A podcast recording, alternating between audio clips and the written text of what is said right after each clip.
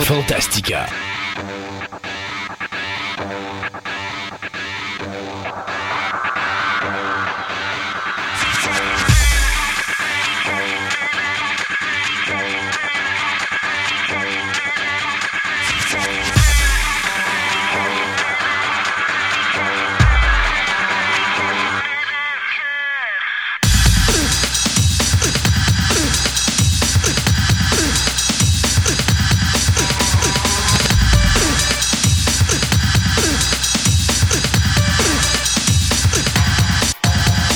Bonjour tout le monde, bienvenue à cette nouvelle édition de Fantastica. On est rendu à l'émission 17 déjà. Oui, oui. Ça avance vite. Euh, Sébastien, bonjour. Allô? Ben oui, c'est ça, tu me disais même pas allô. Ben oui, je te dis toujours allô. Ben là, c'est un temps. Allô? Allô? Euh, hey, Sébastien, on a une grosse. Mais non, mais vraiment, là, les auteurs disent Ouais, toutes les semaines, vous dites, vous avez une grosse émission. Mais là, on a vraiment une grosse émission. Ouais, mais c'est pas nous autres qui a fait la grosse. Non, c'est des chroniques sont. Ben, sais-tu, c'est moi qui fais la plus longue cette semaine? Euh, Ah comme- oui, c'est c'est une des chroniques de toi. Ouais, c'est comme d'habitude. mais non, euh, cette semaine, on a plein de choses. Mais c'est- c'est des longues chroniques. C'est, euh, tu sais, habituellement, on a des petites chroniques de 15-20 minutes, là, 25 des fois, 23 C'est minutes. rare, 15. Mais, mais je te dirais que là, on se tape des chroniques d'à peu près une trentaine de minutes, donc c'est des grosses affaires. D'abord, euh, on va parler astronomie avec François. Oui. Donc encore là, c'est une chronique, ben, une chronique, oui, c'est une entrevue qui a été faite via le web parce que notre ami euh, Chris- euh, voyons, François, François. pardon, est, est, quelque part Dans le coin de Montréal. dans le coin de Montréal. Alors, ne soyez pas surpris s'il y a une petite différence de son. C'est tout à fait normal. Tu vas nous parler sciences et technologies aujourd'hui. Oui. C'est toi la plus courte. Ben oui. Mais moi, je suis raisonnable. Tout est raisonnable. Euh, Marie-Camille est avec nous aujourd'hui. Oui. Puis, Marie-Camille, ben là, on est tombé dans son dada. Alors, dans la chronique musicale, bien sûr, elle est fan du groupe The Muse. Et donc, elle va nous en parler. Ça, c'en est une des longues. Et puis moi qui va vous parler, bien sûr, de la carrière de Steven Spielberg. Je trouvais que c'était le temps de le faire parce que là, il y a comme deux films là, qui rentrent Oui, au printemps. Il y a déjà The Post qui est sorti. Puis là, il y a son nouveau là, qui est euh, Game Pl- euh, Player One ou quelque chose de genre. Euh, One? Ready Player Ready One. Player One, c'est ça. Qui a l'air d'être bon. En tout cas, le- j'avoue qu'il y a un buzz autour de ça. J'ai hâte de voir. oui, oui. Ben, de toute façon, Spielberg et la science-fiction, ça a toujours été Ben, euh, c'est ça, on dirait qu'il revient un petit peu. C'est. à ses amours de J'aime jeunesse. jeunesse, ça va être intéressant. Oui, exactement. Donc, euh, on a tout ça qu'on va vous parler euh, aujourd'hui. Et notre table ronde, euh, oui, le retour de la, ta- de la chronique formerly known Ah, as table table ronde, qui est de retour parce qu'on va vous parler un petit peu de la fin du monde du DVD. Qu'est-ce que ça amène? Mais surtout, euh, c'est pas vraiment la fin du monde DVD que je trouve stressant, mais plutôt la fin du monde du solide. Euh, et euh, l'arrivée du monde numérique. Je sais qu'on ne peut pas l'éviter, mais il y a plein, tant qu'à moi, d'impondérables qui s'en viennent avec ça. Alors, il faudra voir. on, on va en parler en fin d'émission. Ouais, c'est- il y a plein de choses à dire là-dessus. Ouais. Et je t'ai promis, je t'ai promis, après avoir euh, cancellé une première fois, je t'ai promis une seconde fois, je t'ai cancellé une seconde fois en onde pour te dire que finalement, non, on va trouver une manière. J'ai été censuré. Euh, non, t'as pas été censuré, t'as été euh, comme euh, mis de côté quelques instants, le temps de, comme un bon vin, de te laisser prendre de l'âge et comme ça avoir Et- gagner un petit peu de sagesse et de bon. Bon. Alors, je, je te laisse la place Ouh! pour nous parler de Star Wars épisode 8. Ouais, on pourrait en parler un petit peu. Parce que toi et moi, on va boxer aujourd'hui. Je suis à peu près sûr. Ah ouais, C'est à peu près sûr. c'est possible. Puis en même temps, je vais en, par- je vais en profiter peut-être pour moi parler de ce que je pense de Bright. Où là encore, on risque de se boxer. Parce que on a, euh, c'est fun, j'aime ça. Ben, T'as tes opinions, j'ai mes opinions, mais les deux sont totalement opposés. Et, et ben, ça va. nécessaire- En tout cas, ben, j'ai hâte d'avoir ton Ouais, opinion sur Bright, là, mais je Mais pense commençons pas qu'on- avec Star Wars épisode 8. Ah, OK, tu- on va faire ça là. là. Ben oui, pourquoi pas? Ben, moi, mon opinion générale, OK, moi, je, suis, je suis pas un fan de Star Wars. J'ai failli même ne même pas y aller, voir le film. Star Wars, parce que c'est comme ça me tentait pas plus que ça. Ben, les critiques, en général, étaient so-so. Là, je me disais, bon, regarde. Les critiques. Je vais peut-être attendre que ça sorte les- plus tard, les- on, va, on va rectifier la chose. Les critiques journalistiques étaient excellentes. Oui. Les critiques des fans, les fans mordus Star Wars décevants, les gens qui aiment l'univers Star Wars, c'était acceptable. Mais encore là, même les critiques cinéma, ça dépendait des sources. Il y a- en tout cas, c'est étrange. Il y en a certains qui ne l'avaient pas aimé, mais il y en a d'autres qui l'avaient aimé. Ouais. Donc, en tout cas. Donc, euh, ben, je suis allé pareil le voir. Oui. Mais euh, j'avoue que quand je suis sorti de là, je, je me suis posé, premièrement posé la question, on dit, c'est comment ça se fait que les fans ont détesté ce film-là à ce point-là? J'ai pas compris la controverse. Moi, je peux te la dire tout de Ouais. suite. Elle a été très simple. Euh, Luc, on l'a pris, puis on a fait de lui un dieu. Et dans ce film-là, on a pris le dieu, puis on l'a rabaissé à un être humain normal. Et ça, les fans ne l'ont juste pas accepté. J'ai l'impression que ça vient peut-être euh, des romans qui ont Ah, suivi. C'est toutes les, la- la- la- T'as les la- romans, les, les histoires qui euh. ont continué après Star Wars, qui ont Ouais. continué l'histoire après, qui en fin de compte sont en train de totalement démolir parce qu'ils Mm. ont dit, Ah, regarde, on se fout de ça, tous ces romans-là, puis ça fait la même qui étaient supposés être canon. Je veux pas te faire de peine, mais Lucas lui-même, quand il a fait épisode 1, rappelez-vous de l'entrevue qu'il a donnée Ben où il a dit Hey, je m'excuse, là, mais et c'est le même gars qui à l'époque disait Tout ce qui s'est fait de Star Wars, je mets mon, mon grappin Ben dessus oui, pour m'assurer que ça suit la ligne temporelle et puis que ça respecte notre univers Star Wars. Il a été le premier à dire Savez-vous quoi? Ce qui se passe dans les films, c'est les films, ce qui se passe dans les séries télé, c'est les séries télé, puis ce qui se passe dans les jeux vidéo, c'est les jeux vidéo, puis ce qui se passe dans les romans, c'est les romans. Et là, il nous a donné un 2-3 avec toutes ces nouvelles Euh, modifications. c'est ça. Alors, c'est pas nouveau, ça, là. Non, non, c'est pas nouveau, Non. mais j'ai l'impression que c'est peut-être ça que les fans ont, Non, ont c'est sûr. décrié parce qu'ils ont. Il, y a- il paraît que les romans d'après ils étaient sont très très bons, puis tout là. Mhm. Ceci dit, moi, le film, je l'ai pas trouvé très bon, mais en tant que film. OK. C'est ça l'affaire. Sans voler de punch, fais la même. Il y a plein de. De on dirait des, des, des, des plots, là. Je comprends en français. Non, non, mais des, plots. des, comment on appelle des- ça? des- euh, des- des histoires ou des, histoires, intrigues? Des, intrigues, oui, des intrigues. Bon, des intrigues qui sont. euh, euh, ça, ça se tient par un fil, là, et encore là, le fil, Star il- Wars. le fil casse vite. C'est. Star Wars. Ouais, mais bon. euh, Pas te faire de peine, là. ça. En réalité, j'ai toujours dit Star Wars, c'est l'histoire de comment les Skywalkers ont détruit l'univers. C'est juste ça, là. c'est ça. Puis, j'avoue que. ben, T'as tout ça. Donc là, je, je s'en des, des punchs, c'est difficile à dire, mais il y a des séquences que tu fais, regarde, ça sert absolument à rien. Puis à un tel point que ce film-là, je, je l'ai gardé, puis je me suis dit, oui, l'épisode 1, c'est pas un bon film, tu sais, dans la chose, mais je me suis plus, j'ai eu plus de fun à écouter épisode 1 qu'à écouter ce film-là. Ouais. Sauf que, C'est ça qui est dommage. est-ce que tu as eu autant de fun à écouter épisode 2 que d'écouter épisode 8? Ah, le 2, le 2, ah, ouais, peut-être pas autant. C'est ça l'affaire. Donc, c'est, comme. C'est pourquoi que je, je le classe pas dans les- vraiment pas des très bons. Je dis, c'est vraiment un film très moyen, mettons. Là, c'est, euh, c'est dommage pour ça. Là. Mais il y a quand même des twists qui sont intéressants, puis qui sont bien amenés, puis de main. Mais euh, ce que j'aime. c'est c'est pas un. Je pense que c'est pas un punch, là, mais ce que je trouve dommage, mais ça, c'est mon opinion, c'est qu'ils n'ont pas tué la princesse Léa. Euh, Parce que là, ouais. ils vont encore la ramener dans le prochain. non, non, non, non. c'est ça l'affaire. C'est, c'est soit qu'ils vont en tuer off-screen non.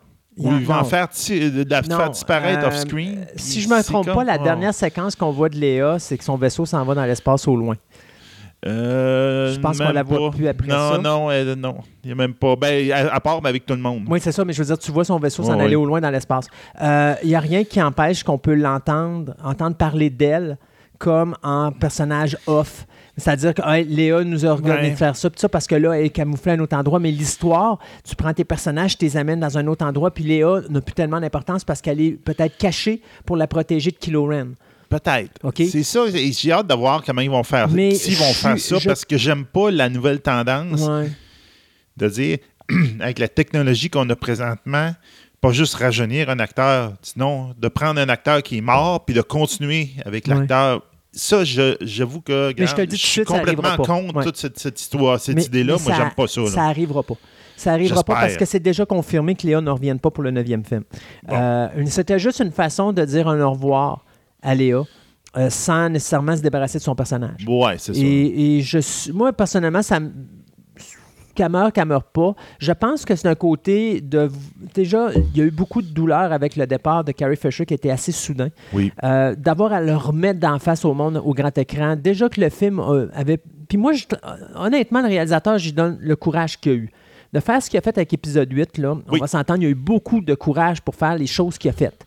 C'est pas évident. Ça, je suis d'accord. De prendre Luc, de le mettre en moins que rien, c'est pas évident. De, de- de se débarrasser d'un personnage important, c'est pas moins que rien non plus. Il a pris beaucoup de décisions qui étaient difficiles à prendre. Puis moi, je trouve, je- moi, je tire son chapeau euh, au, au niveau du courage de ce gars-là. Mais de rajouter la mort de Léa là-dedans, ça aurait été comme trop. Non, j'avoue qu'effectivement, dans tout ce qu'il a fait dans Ouais. ce film-là, ça aurait peut-être vraiment été trop lourd. C'est juste que, bon, au moins, tu me confirmes qu'elle n'est pas dans le prochain, donc Non. là, je suis moins pire. Parce que Non, moi, c'est la nouvelle mode de ramener des acteurs qui sont décédés avec l'informatique puis de les mettre dans les films. Ouais. Jaillit, cette, cette, cette affaire-là. Épisode tu 7, gardes. je- euh, pas c'est épisode 7, c'est Rogue One. J'ai pas détesté, détesté l'idéologie de ramener euh, Peter Cushing, puis de, de faire connaître Peter Cushing à un auditoire qu'il n'a pas nécessairement connu aujourd'hui. Mais c'est pas lui que tu connais. là. Mais C'est ça ça l'affaire. Le personnage est là, puis je trouve que c'est une belle façon de le ramener. Puis c'est pas un manque de mal. Tu sais, si tu fais quelque chose qui manque de respect à l'acteur et à l'œuvre qu'il a réalisée, je suis tout à fait d'accord avec toi. Si ça ne fait que renforcer et de rendre hommage à un acteur, mais pas en, lui faisant faire des coches, en tout cas des, affaires, des actes banals ou des choses où est-ce que tu dis pourquoi qu'ils l'ont ramené, ils ont détruit toute la vision qu'on avait du personnage. Euh, moi, je suis pas parce que je trouve que c'est un bel hommage à l'acteur, puis c'est juste prouvé qu'à Hollywood aujourd'hui, même si t'es plus là, tu es encore capable d'être présent sur les écrans. Ouais. Mais mettons, c'était toute une technologie que Oui. je suis pas sûr. là. Ben, enfin, c'est euh, parce que. C'est une technologie qui peut C'est autant le fait qu'avec ça, ça prouve aussi qu'on peut faire des vidéos faire dire n'importe quoi à Oui, n'importe et qui. t'as raison. Puis de détruire la réputation raison. de quelqu'un. T'as raison. C'est- et C'est c'est comme toute une technologie. Il y a une question éthique là-dedans Oui. que j'aime pas. Là. Oui. Puis ça, malheureusement, tu peux pas ça. Mais ceci dit, moi, pour moi, épisode 8, je te dirais, ce qui m'a épaté, c'est le visuel. Oui, Euh, ce côté-là, il l'a bien. Je trouve pas que c'est un des pires Star Wars de la saga. Je trouve que c'est un pas un des meilleurs, pas un des pires, mais il est dans le juste milieu. Euh, puis mon opinion là-dessus, la seule chose qui m'a vraiment tapé sur les nerfs, c'est un, c'est le fun de voir qu'enfin quelqu'un a compris que Star Wars, ça se passe dans l'espace. Oui. Donc c'est un film où la guerre se passe entièrement dans l'espace. Ça, j'ai aimé ça. C'est le premier Star Wars qui fait ça. Ce que j'ai détesté, c'est que ça a amené des problématiques exactes. C'est-à-dire, tu es dans l'espace, il y a des booms, tu as, tout qui s'en va dans l'espace, mais les gars restent debout comme si de rien n'était. C'est comme à un moment donné, il y a un personnage qu'on nommera pas, parce que pour ceux qui n'ont pas vu le film, qui est dans l'espace, puis qu'à un moment donné, ils vont chercher, mais là, il faut qu'ils ouvrent la porte du sas. Mais là, c'est parce que s'ils ouvrent la porte, tout le monde va dans l'espace. Là. Ils te la montrent pas, la séquence, mais c'est parce que tu sais à un moment donné que ça n'a comme pas de sens. Ouais, c'est ça. Alors, bon, il y, a- il y a ces petites affaires-là qui sont fatigantes, mais écoute, c'est Star Wars. Euh, je pourrais te dire d'autres affaires niaiseuses, comme dans l'épisode 3, quand Obi-Wan et Anakin se battent sur de la lave à l'épée laser puis qu'ils brûlent pas. Hein? On s'entend. Bon, et puis je pourrais aussi aller à l'épisode 4 où est-ce que, tu sais, ils nous font croire que tu es obligé d'aller dans une tranchée avec des X-Wing, tirer deux missiles qui, mystérieusement, sont assez intelligents pour virer à 45 degrés pour entrer dans un trou qui est, assez gros, qui est aussi gros qu'un panier de basketball, au lieu de tout simplement avoir la planète qui est dans l'espace puis d'arriver en ligne droite en direction de la planète puis de tirer des missiles pour essayer d'atteindre le trou en question, mais de face et non pas de côté. Euh, tu sais, il y a plein de niaiseries dans Star Wars, mais à un moment c'est Star Wars. Alors, tu Ouais, apprends ouais, à vivre ça. avec, puis bon. Ceci dit, euh, on, va, on, va, on va faire ça vite. Ceci dit, Bright. Bright, oh mon Dieu. J'ai compris pourquoi que Suicide Squad aurait pu être meilleur que ce qui a été. Euh, j'ai lu récemment, ben, c'est cette semaine que je lisais une entrevue sur Internet où le producteur de Netflix disait Ouais, ben là, on voit que les critiques sont totalement déconnectées de la réalité parce que les, les gens ont aimé ça, mais les critiques ont détesté ça. Je suis désolé, mais Bright n'est pas un bon film. Non, non, ça, je suis d'accord. C'est tellement mauvais que ça n'est pas croyable. Il y a plein de belles idées qui Oui. ne sont pas utilisées. Moi, la passe des, des, euh, des fairies qui- que Will Smith court au début du film, il aurait pu jouer avec ça. C'était pas ça. Pourquoi les fairies sont si diaboliques? Ils nous racontent pas l'histoire de cet univers alterne. On connaît rien de cet univers alterne-là. On nous le met en face, mais tu comprends pas c'est quoi qui se passe. Tu comprends pas les règles de cet univers-là, donc tu fais ce que tu veux. Puis finalement, c'est juste euh, un mauvais remake de Alien Nation. Ben, c'est comme, c'est ça que je t'avais dit quand je t'avais fait. Ah oui. c'est un film correct, là, c'est pas plus que ça. Ah. Mais moi, je dis, j'ai adoré l'univers. Je, je- je veux en savoir plus. Et c'est ça pourquoi je te disais Alien Nation. Ça, ça, je la comparais effectivement Oui. à Alien Nation. Puis je dis, j'aimerais savoir une série là-dessus. Oui, mais Fais-moi une série là-dessus, tu vas le développer. Tu vas, tu vas- Alien Nation, t'as vu le film? Oui. Bon, le film de 89, là, désolé, c'est un film d'une heure et demie, là, puis tu comprends tout ce qui se passe, Oui, puis ils ont bien développé ils ont les... bien bon, développé. Ils l'ont développé. Bright, ils n'ont rien développé. Non, non, non. C'est autant ce que Alien Nation, le film était, c'était plus, un- je te dirais, une enquête. Oui. Tu sais, C'était plus une affaire de main, alors que lui, c'était plus un film action. Oui, mais tu comprends pas. Mais non, je sais, mais justement, parce qu'ils font trop de boum-boum, donc au bout de la ligne, tu ça. comprends pas vraiment le Puis, setting. puis, tu sais, je- tu sais, quand je te disais euh, Suicide Squad, tu as l'impression que c'est c'est la même affaire. Suicide Squad, là, tu as l'impression que c'est tout le temps les séquences avec le même fond de décor. Tu t'as l'impression qu'ils ont simplement pris une, une ruelle différente puis ils ont joué devant les mêmes ruelles, mais c'est les mêmes décors qu'ils ont utilisés. C'est la même maudite affaire avec Bright. C'est ça. Ils auraient dû mettre leurs 100 millions plus dans un. oh, moins de boum-boum, puis plus, oh, Plus euh, d'histoire. Plus d'histoire à côté. Puis. je m'en vais à dire que c'est le pire film de la carrière de Will Smith, tant qu'à moi. Ouais, il y en a des pays. Lesquels? Eh boy, euh, Tu vas chercher longtemps, là. Non, non, mais t'as peu. Celui qui. a- ah, moi- moi, celui que j'ai été extrêmement déçu, c'est lui avec l'histoire de super-héros. là. Comment il s'appelle euh, Euh, Hick- Hickok? Hickok. Ah, J'ai bon, adoré, le début, j'ai détesté la fin de Ah, la, deuxième Ouais. moitié du film. Mais non, Hickok est méchamment supérieur à Bright. euh, c'est ça, mais oui, mais c'est ça. Le parle- début, je te dirais, wow. Je te parle pas ça- que t'aimes ou que t'aimes pas. Je te Ouais. parle qualité de film, OK? Un film moins bon que Bright de Will Smith, il n'y en a pas. Euh, En tout cas, ouais, ça, ça, ça, ça va sais, on va mettre Suicide Squad, mais même Suicide Squad, il est bon dedans. Dans Bright, je, le trouve même pas drôle. Non, effectivement, il n'est pas dans son, mais il est pas dans son gabarit de base. Effectivement, il est comme. Ah. Puis, tu comprends de jouer pas- un autre rôle, mais j'ai l'impression que c'est Will Smith qui Tu comprends pas son personnage en plus. À un moment donné, il veut foutre son, son, son partner, qui est un orc, Ouais. à la porte. Puis deux secondes après, il le défend. Puis là, tu te dis, OK, branche-toi, là. C'est quoi que tu veux? Tu, tu veux-tu le détruire et t'en débarrasser? Ou. Fait que tu tu, sais pas qu'est-ce qu'il veut faire. C'est mal fait, ce scénario-là. C'est mal écrit. J'ai ah, de la misère. Je suis d'accord avec les journalistes qui ont dit que c'est de, la- de la cochonnerie, Bright. Oui, OK, il y a de l'action, puis oui, OK, c'est bing badaboum, puis oui, l'univers est le fun, mais expliquez-le nous, parce que moi, personnellement, j'ai vraiment pas trippé. Puis de savoir qu'il y a une suite, je suis pas certain que je vais l'écouter. C'est ça. Mais peut-être la suite, ils vont essayer de faire plus l'histoire. En tout cas, de- S'ils changent de ça- réalisateur, Ouais, oui, ça. risque d'être mieux. Mais ça, là, c'est comme. C'est une série. Ouais. Mettez-moi une série dans cet univers-là, là, puis mieux. ça va être le fun. Ah, je sais pas, mieux, mieux que ce qu'on a là. Hey, on Ben s'arrête oui, ben là, on s'entend, là. ben, hey, on s'arrête deux secondes, puis on s'en va aux nouvelles après? oui. OK.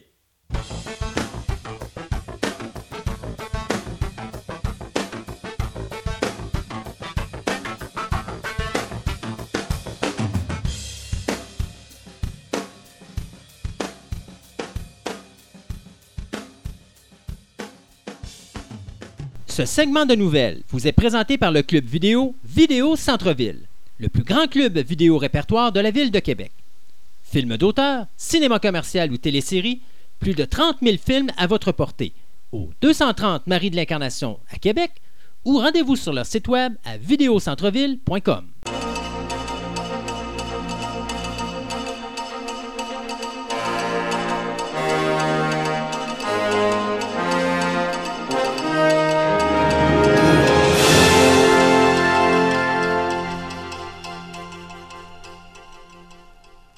Sébastien, on va parler reboot pour commencer ce segment de nouvelles. Euh, quatre projets dont je vais vous parler qui, euh, qui sont mis euh, sur la, la planche. D'abord, le CW est très actif présentement sur les reboots.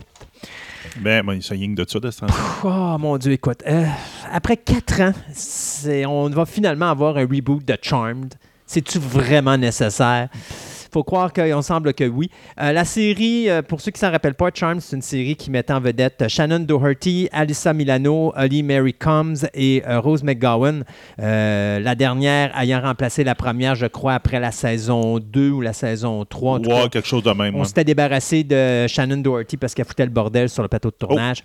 Donc, euh, on a décidé, euh, cette série-là qui a duré de 98 à 2006, euh, on a essayé à plusieurs fois de faire de quoi. Euh, principalement en 2013, on avait, CBS Television avait essayé de refaire un remake, mais finalement, le projet était tombé à l'eau parce que le scénario qu'on avait mis sur la table était vraiment pas terrible. Euh, le CW a récupéré ça en 2015. On a essayé de faire un autre, reba- euh, un autre reboot Un autre reboot. qui se passerait plutôt, ça, aurait été un sequel, un prequel, pardon, qui serait passé en 1976, donc juste avant euh, la rencontre des sœurs Howell. Et finalement, c'est un projet qui est tombé à l'eau, mais là, on a dit, écoutez, travaillé là-dessus, mais essayé de nous mettre de quoi. Euh, et finalement, bien, on a embauché la, créati- la créatrice, pardon, euh, Jenny Snyder euh, Herman, qui nous a donné euh, Jane the Virgin, pour réécrire le scénario euh, de ces trois sœurs euh, qui euh, sont en réalité des Des sorcières. ouais. Donc, euh, l'histoire ben, serait centrée, centrée, bien sûr, sur trois sœurs euh, adultes vivant euh, dans une cité universitaire et qui vont découvrir qu'elles sont des sorcières. Donc, euh, il va falloir mélanger les combats de démons avec la vie familiale. Donc, un peu comme la série d'origine. On va espérer que ça va être moins toto que ce que c'était à l'origine. Ben, les premières saisons n'étaient pas mauvaises de Charm, mais à un moment donné, là, ça s'est mis à, à- à- à sombrer dans l'imbécilité comme ça n'avait pas de mots. J'avais pas écouté la série, mais effectivement, les, les sons de cloche que j'avais eus, c'était ça. Ah, écoute, à la, fin, à, la fin, à la fin, c'était un show de popoune avec des idées complètement ridicules. Ça n'avait pas de bon sens. Il n'y a rien qui dit encore si le script de Charm va avoir un rapport avec la série d'origine, mais euh, on dit que ça se passerait dans la période d'aujourd'hui. Toujours sur le CW, euh, on a l'intention de faire Roswell. Donc, encore là, c'est un show des années, euh, attendez si je ne me trompe pas, c'est 99 à 2002. Donc, c'était un groupe d'adolescents dont, euh, qui découvrent qu'ils sont des extraterrestres. Je pense qu'il y a longtemps, on en avait parlé. Ouais, et euh, là, à un moment donné, bien, on a des, des- ces extraterrestres-là. euh, Il y a un de ces extraterrestres-là qui est en amour depuis un très jeune âge avec une terrienne. Et bien sûr, à un moment donné, il développe une relation avec elle. Et bon, bah, bah, bah, bah, bah, bah. J'avais j'avais parlé du reboot il y a longtemps, longtemps, mais donc là, on a une nouvelle plus Ben là, encore, on recommence, on relance à nouveau un nouveau reboot.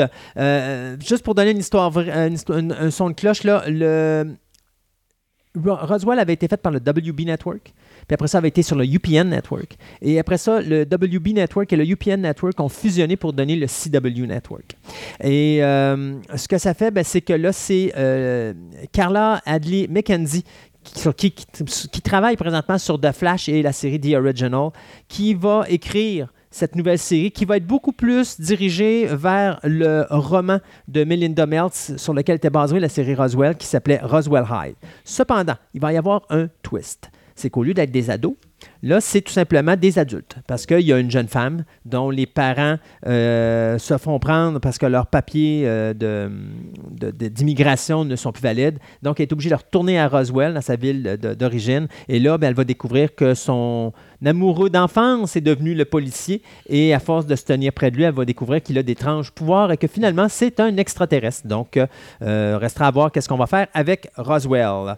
Pas un spin-off vraiment, mais un revival. Ça aussi, c'est une nouvelle mode à Hollywood. Donc, euh, le CBS Network a décidé de demander une, euh, un revival de 13 épisodes du sitcom de 1990, Murphy Brown.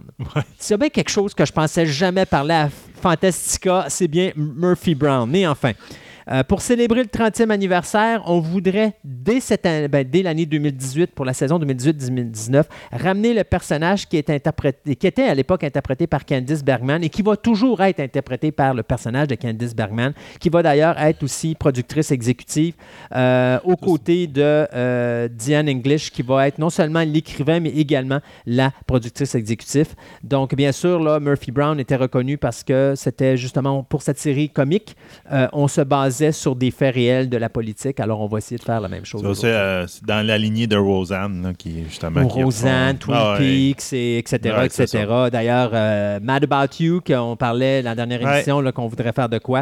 Euh, Ouais, ça mais serait- les autres, ils voulaient faire comme une suite. Là, mais, Ouais, ben, ben, c'est un revival, c'est ça. c'est ça. Murphy. Brown, oui, effectivement, c'est une suite. vrai, Roseanne, c'est une suite. Je veux dire, c'est des revivals. Twin Peaks, c'est ça. C'est une suite plusieurs années plus tard. Mm. Et pour finir, Greatest American Hero.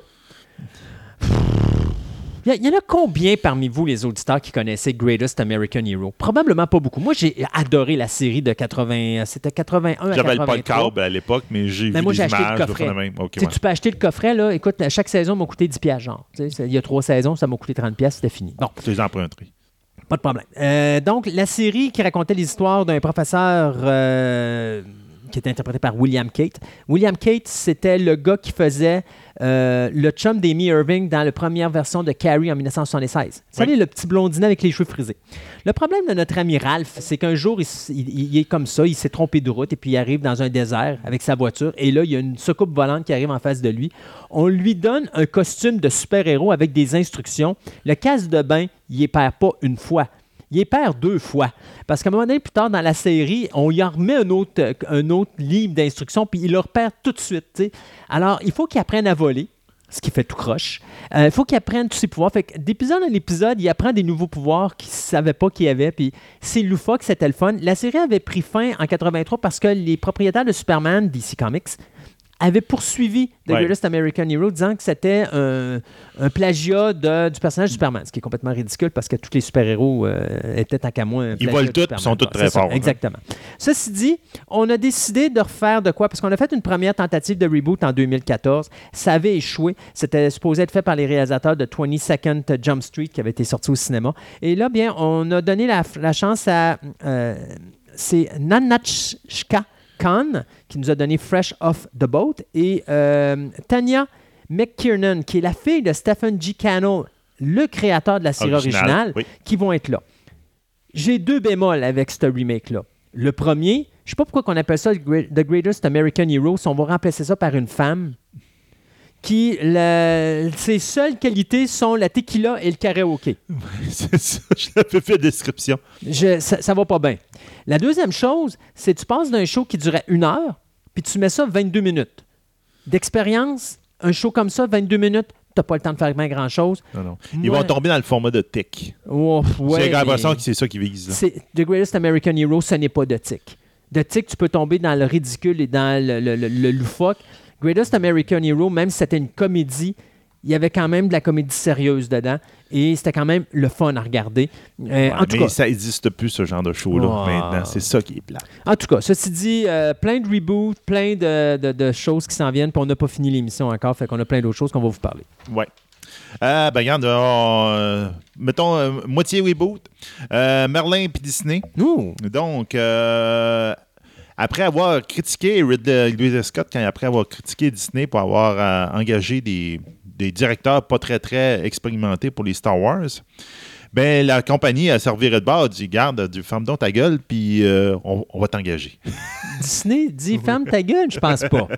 Peut-être pas. Mais non. mettons, Tu sais, je peux dire, comprendre que c'est des animaux, là, puis qu'ils disent ferme ta gueule parce que c'est un animal, là, mais je pense qu'ils vont dire plutôt. Non, euh, mais ils ont donné un. Il a dit, garde, on va te donner un poste. Si tu nous critiques, on va te donner un poste. Wow. Ça, ça, vraiment, c'est comme.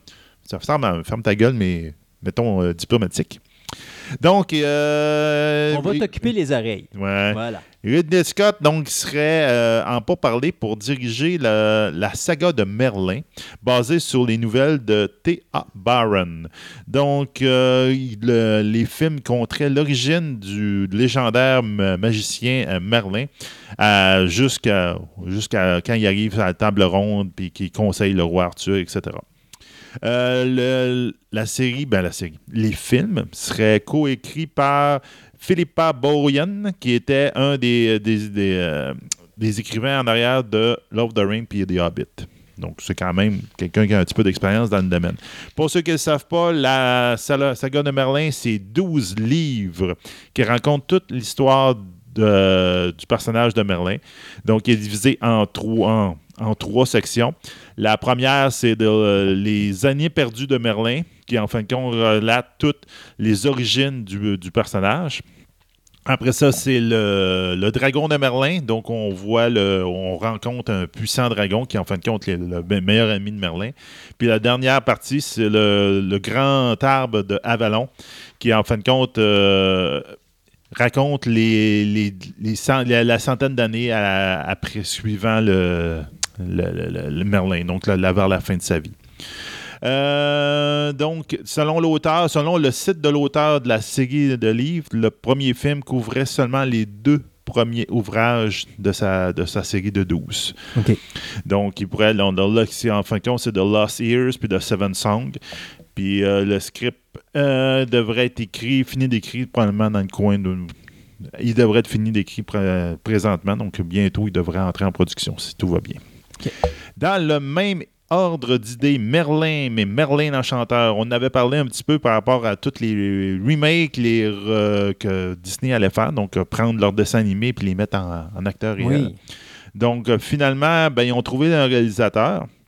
Ça va être euh, Joan Carlos Fresnadillo. Euh, en fin de compte, pour ceux qui ne le connaissent pas, ben, c'est lui qui est en arrière de- des films Intacto en 2001, Intruders en 2012, mais surtout, il est plus connu pour le- la personne qui est en arrière de 28 semaines plus tard ainsi que 28 jours, plus- euh, 28 euh, semaines de jours plus tard. plus tard. OK. Donc, les films de zombies, ben, mettons, non, d- d'infectés. Bon, film de ouais. zombies, mais bon, regarde, pour ceux, les, les, les, les- les puristes, c'est plus des infectés.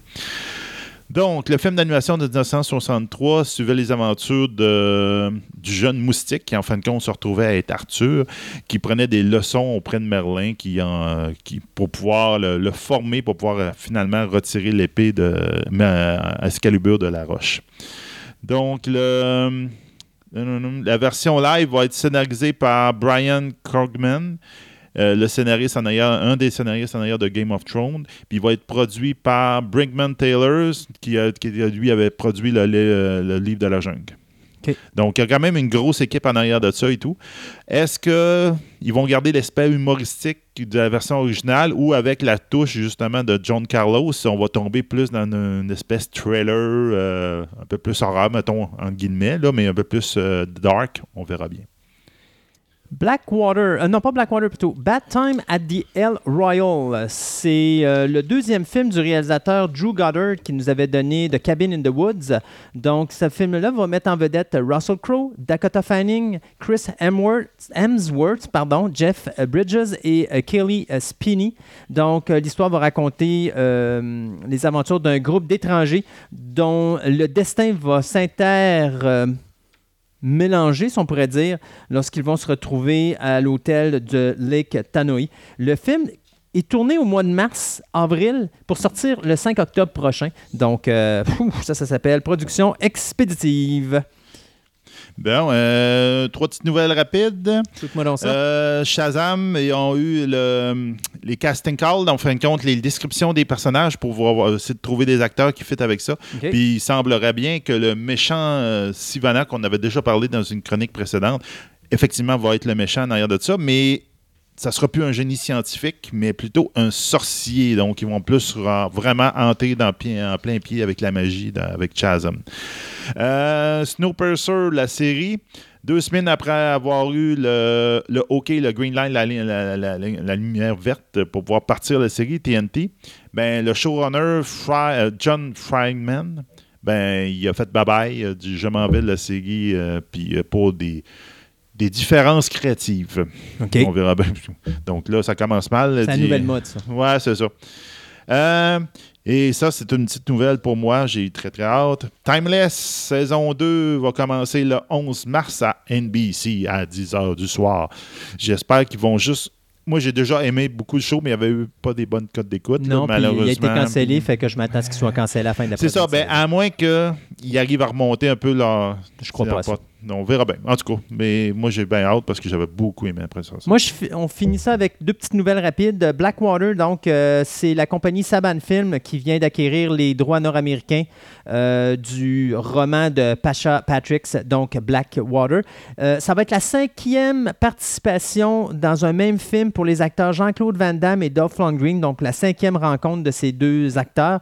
L'histoire suit un agent qui est deep undercover, donc euh, qui euh, se réveille à l'intérieur d'un sous-marin et avec l'aide d'un co-prisonnier, on va appeler ça, euh, donc un agent amateur, eh bien, il va, euh, euh, essayer de se libérer et bien sûr essayer de découvrir les raisons de sa présence. Donc, on parle d'un film qui devrait sortir dans, vers l'été 2018 euh, au cinéma. Attendez-vous pas à voir ça au cinéma ici au Québec. D'après moi, c'est un film qu'on va voir directement sur DVD. Et pour finir, la série télé, euh, ben, il y a eu un film en 2010 qui s'appelait Monsters. Ça, c'est le film qui a mis, qui a parti la carrière du réalisateur Gareth Edwards. Ça, c'est l'homme qui nous a donné Godzilla. Et donc, euh, qui a mis aussi sur la map l'acteur Scoot McNeely. Eh bien, euh, c'est la compagnie Vertigo Film et UK Broadcaster Channel qui vont partir une série télé euh, justement racontant l'histoire de Monsters. Monsters, si vous vous rappelez, là, le film, c'était deux journalistes là, qui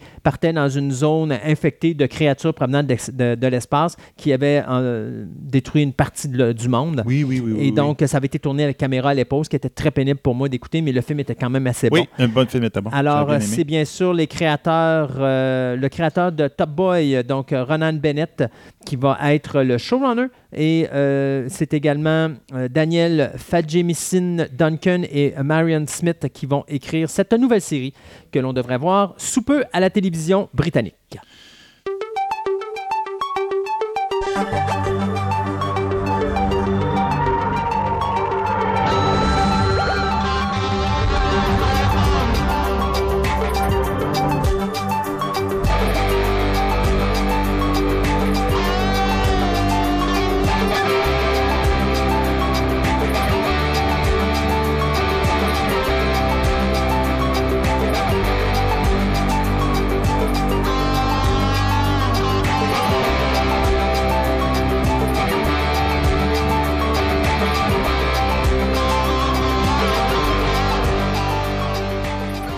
Avait parlé justement de, personnes qui prenaient des photos. Il fallait avoir des télescopes un peu spéciaux pour ça. Donc, ça a comme ouvert la porte que il n'y a pas juste un type d'astronome amateur, il y a plusieurs, mettons, spécialités ou manières d'observer. Donc, euh, François, bonjour, premièrement. Oui, bonjour Sébastien. Allô, allô. Euh, donc, il y a plusieurs spécialités d'astronome amateur. Oui, ben dans le fond, c'est euh, un peu comme plusieurs loisirs. Euh, il y en a qui, vont euh, se concentrer sur un aspect du loisir plutôt qu'un autre. Puis euh, on peut penser ici au Québec quelque chose qui est particulièrement vivant du côté de l'astronomie amateur, c'est l'astrophotographie. Beaucoup de personnes maintenant on, a accès autant au niveau logiciel qu'au niveau des caméras, qu'au niveau des télescopes. On a de l'équipement de qualité. Ce qui fait que l'astrophotographie s'est rendue un loisir qui devient accessible. On peut réussir à faire des images qu'on n'aurait même pas rêvé de faire là quelques années. Mais là, on s'entend, on ne fera pas des images comme on voit sur Internet avec la galaxie, etc. Là. Euh, oui. oui, on peut se rendre là? Ah, écoute, euh, ce qu'on sort, là, la qualité des images des astronomes amateurs, là, euh, c'est impressionnant. Je veux dire, c'est ah, je regardais, là, je me rappelle euh, quand j'avais commencé à, fréquenter un club euh, dans la région, puis euh, j'étais quoi, peut-être à, ma deuxième rencontre avec eux autres. Puis un des, membres du club, il amène sur la table, il met une image de la galaxie d'Andromède, qui est bon, une belle grande galaxie spirale qui est notre galaxie voisine. Là. Fait qu'il met cette image-là de la galaxie d'Andromède sur la table. Il dit ça, c'est la galaxie d'Andromède, prise par Hubble, le télescope spatial, Hubble. que, et il met une photo à côté, il dit, ça, c'est la galaxie d'Andromède à partir de chez moi. et je dois dire, là, que tabarnouche, on regardait les deux images, là, ah, moi, j'étais impressionné. Vraiment, là, j'ai fait comme, wow, lui, il peut faire ça à partir de chez eux. Une image qui ressemble à celle qui a été prise par le télescope spatial. J'étais vraiment impressionné. Puis là, ben, bon, j'ai appris comment se fait qu'il était capable de faire ça.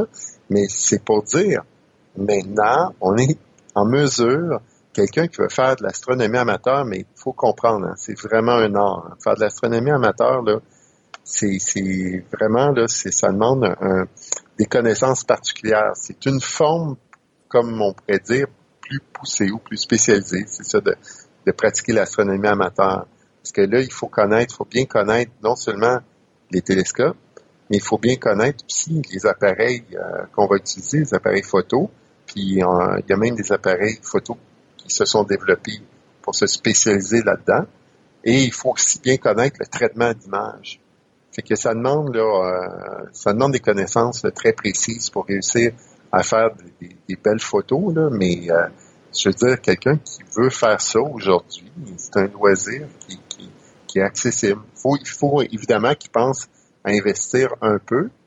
Hein, euh, puis quand je dis un peu, là on, là, on est dans les milliers de dollars, là, mais je veux dire, quand on regarde des gens qui vont investir pour leur moto, comme loisir, ou tu sais, je ne sais pas, tu sais, pour faire euh, euh, des, des, des, loisirs de ce type-là, là, euh, les gens n'hésiteront pas à mettre comme vraiment beaucoup plus que ce que ça prendrait pour faire de l'astronomie amateur. Là. Ah oui, ben c'est comme j'avais déjà fait une blague avec ben, un de mes amis a déjà fait une blague quand quelqu'un nous posait des questions quand on jouait des, des jeux de stratégie, puis la main, puis il disait Hein, mais, bon, mettez bien ben d'argent là-dedans. Mais le gars il avait répondu, il dit Moi je vois pas, je vois pas euh, au bar euh, toutes les semaines puis m'acheter de la bière. Il dit Ma bière, c'est là-dedans que je la mets. c'est ça, c'est c'est juste une question de où tu mets ton argent pour Exactement. tes loisirs. C'est que quelqu'un qui aime l'astronomie amateur, que c'est, c'est euh, puis l'astrophotographie, qui en fait une passion, mais euh, c'est comme c'est quelques milliers là, c'est pas euh, c'est pas une fortune quand on regarde plusieurs loisirs qui coûtent beaucoup plus cher que ça, puis que les gens semblent trouver plutôt normal que les gens pratiquent comme ben, c'est comme l'exemple de la moto qui, qui me vient en tête parce que non seulement tu as l'achat du véhicule, mais tu as aussi son entretien, les plaques, euh, le gaz.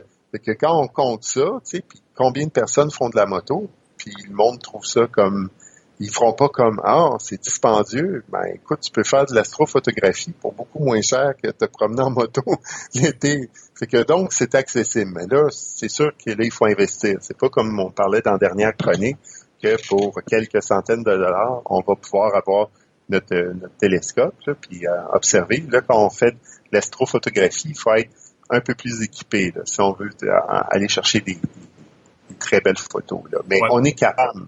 OK, ouais, faut avoir, comme on dit, un, bon appareil, mais aussi, je pense que dans la dernière chronique, tu me parlais qu'ils étaient motorisés aussi, les télescopes, par rapport à oui. ça? Oui, forcément, parce que le principe, c'est, faut toujours se rappeler, hein, c'est les, les objets sont pâles. Donc, ce qu'on cherche à avoir, c'est de la lumière. Fait que c'est quoi le truc? Hein? C'est qu'on prend un appareil photo et on, on laisse euh, la lumière s'accumuler sur le capteur. Fait qu'on laisse les temps d'exposition, là, on, laisse la lumière entrer dans l'appareil puis s'accumuler sur euh, le capteur pendant euh, un, long moment. Là. Que ce qui fait qu'on additionne toujours le peu de lumière qui arrive de l'objet en question qu'on veut voir, par exemple la galaxie dont je parlais tout à l'heure.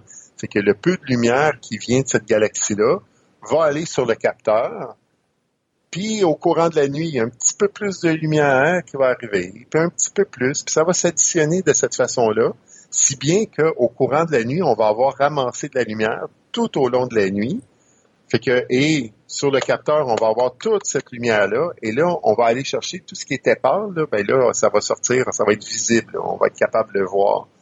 Fait que, mais ça, pour ça, il faut que ton, ton, ton, appareil suive le ciel, parce que le ciel, vu que la Terre tourne, nous autres, l'effet que ça donne, c'est que les, étoiles tournent. Hein. Tout le monde a vu probablement ces photos-là où euh, l'appareil fixe le ciel, on laisse le capteur euh, accumuler la lumière, mais seulement que euh, l'appareil photo ne suit pas le ciel. ce qu'on voit, c'est quoi? Si on voit des traînées qui font des, cercles, ça fait des les étoiles, finalement, en, bougeant tout au long de la nuit, ils font une traînée lumineuse sur l'image.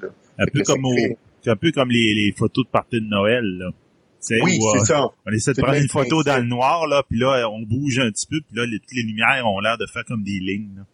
Oui, puis on voit aussi euh, des gens sur Internet qui font ça. Là, euh, ils prennent des photos, puis ils prennent par exemple une lumière ou un feu de Bengale, peu importe.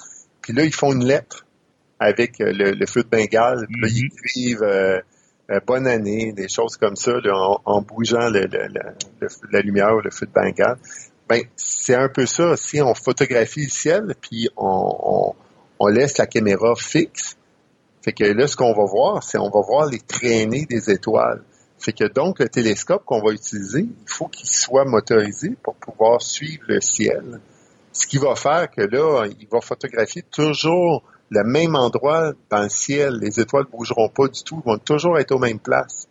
Fait que ça fera pas des traînées d'ailleurs, c'est une des qualités des photos, là, c'est quand, quand quelqu'un fait une belle photo en, astronomie, là, en, amateur, une, belle photo du ciel, ce qu'on voit, c'est que les étoiles sont, il n'y a, aucune traînée, même pas petite. Les étoiles sont vraiment précises. Ça, ça montre que la personne a, bien arrangé ses affaires pour que son appareil photo suive le ciel tout le temps puis accumule de la lumière tout au long de la nuit, mais tout le temps en bougeant, suivant exactement le ciel. Fait qu'on voit que ça prend, euh, c'est comme je disais, c'est un art, là, parce qu'il faut que tu installes tes choses comme il faut, là, pour pas que euh, il arrive une petite, euh, une petite déviation. Ou, Puis c'est juste à la fin de la nuit que tu dis ah j'ai j'ai raté mon expérience ou je l'ai réussi. Là.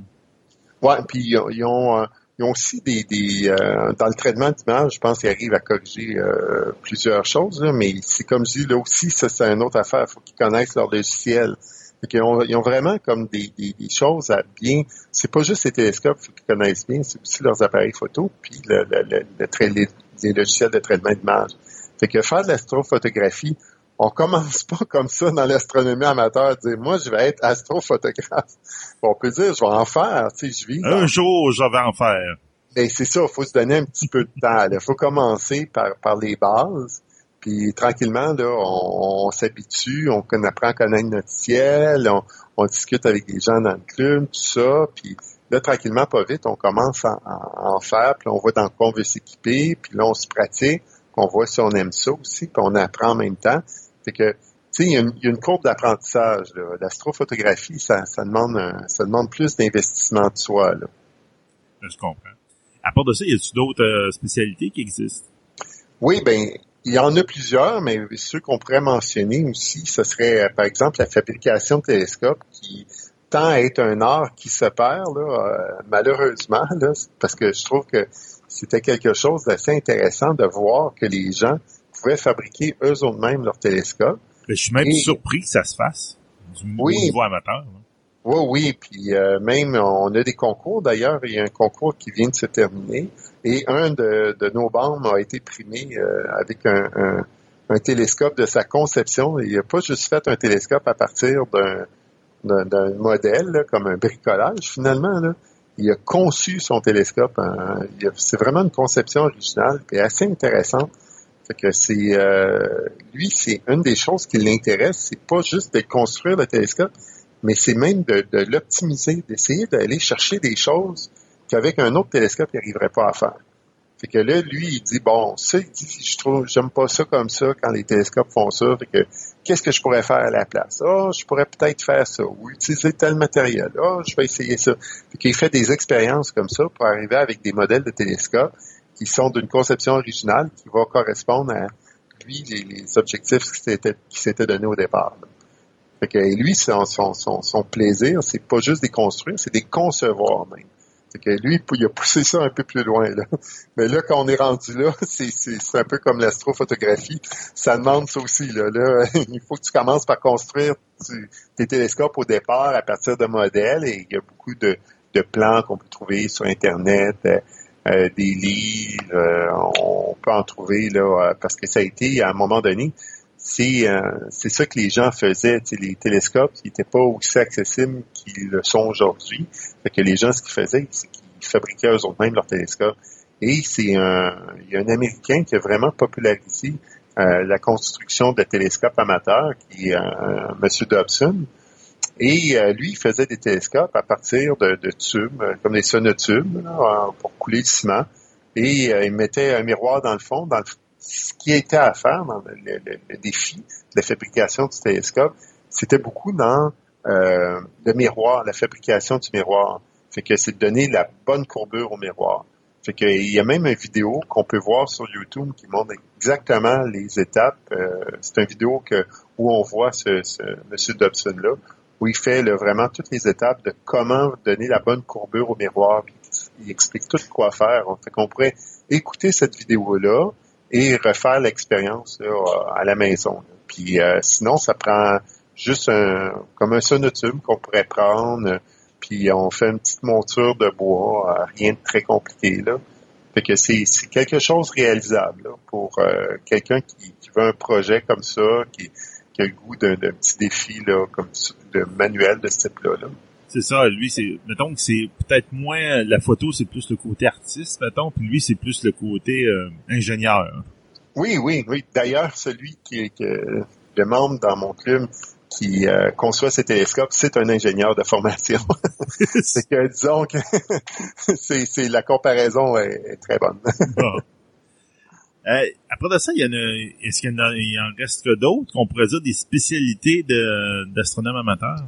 Oui, mais on pourrait, euh, on pourrait en nommer, euh, comme je disais, plusieurs selon, euh, parce qu'il y a vraiment des gens qui vont se spécialiser dans des choses très particulières, comme il y a des chasseurs de comètes, des gens qui, cherchent à trouver des comètes dans le ciel, il y a des gens qui vont se concentrer sur l'observation d'étoiles variables, des étoiles dont l'intensité lumineuse va varier au cours des fois ben, de l'année ou au cours des années.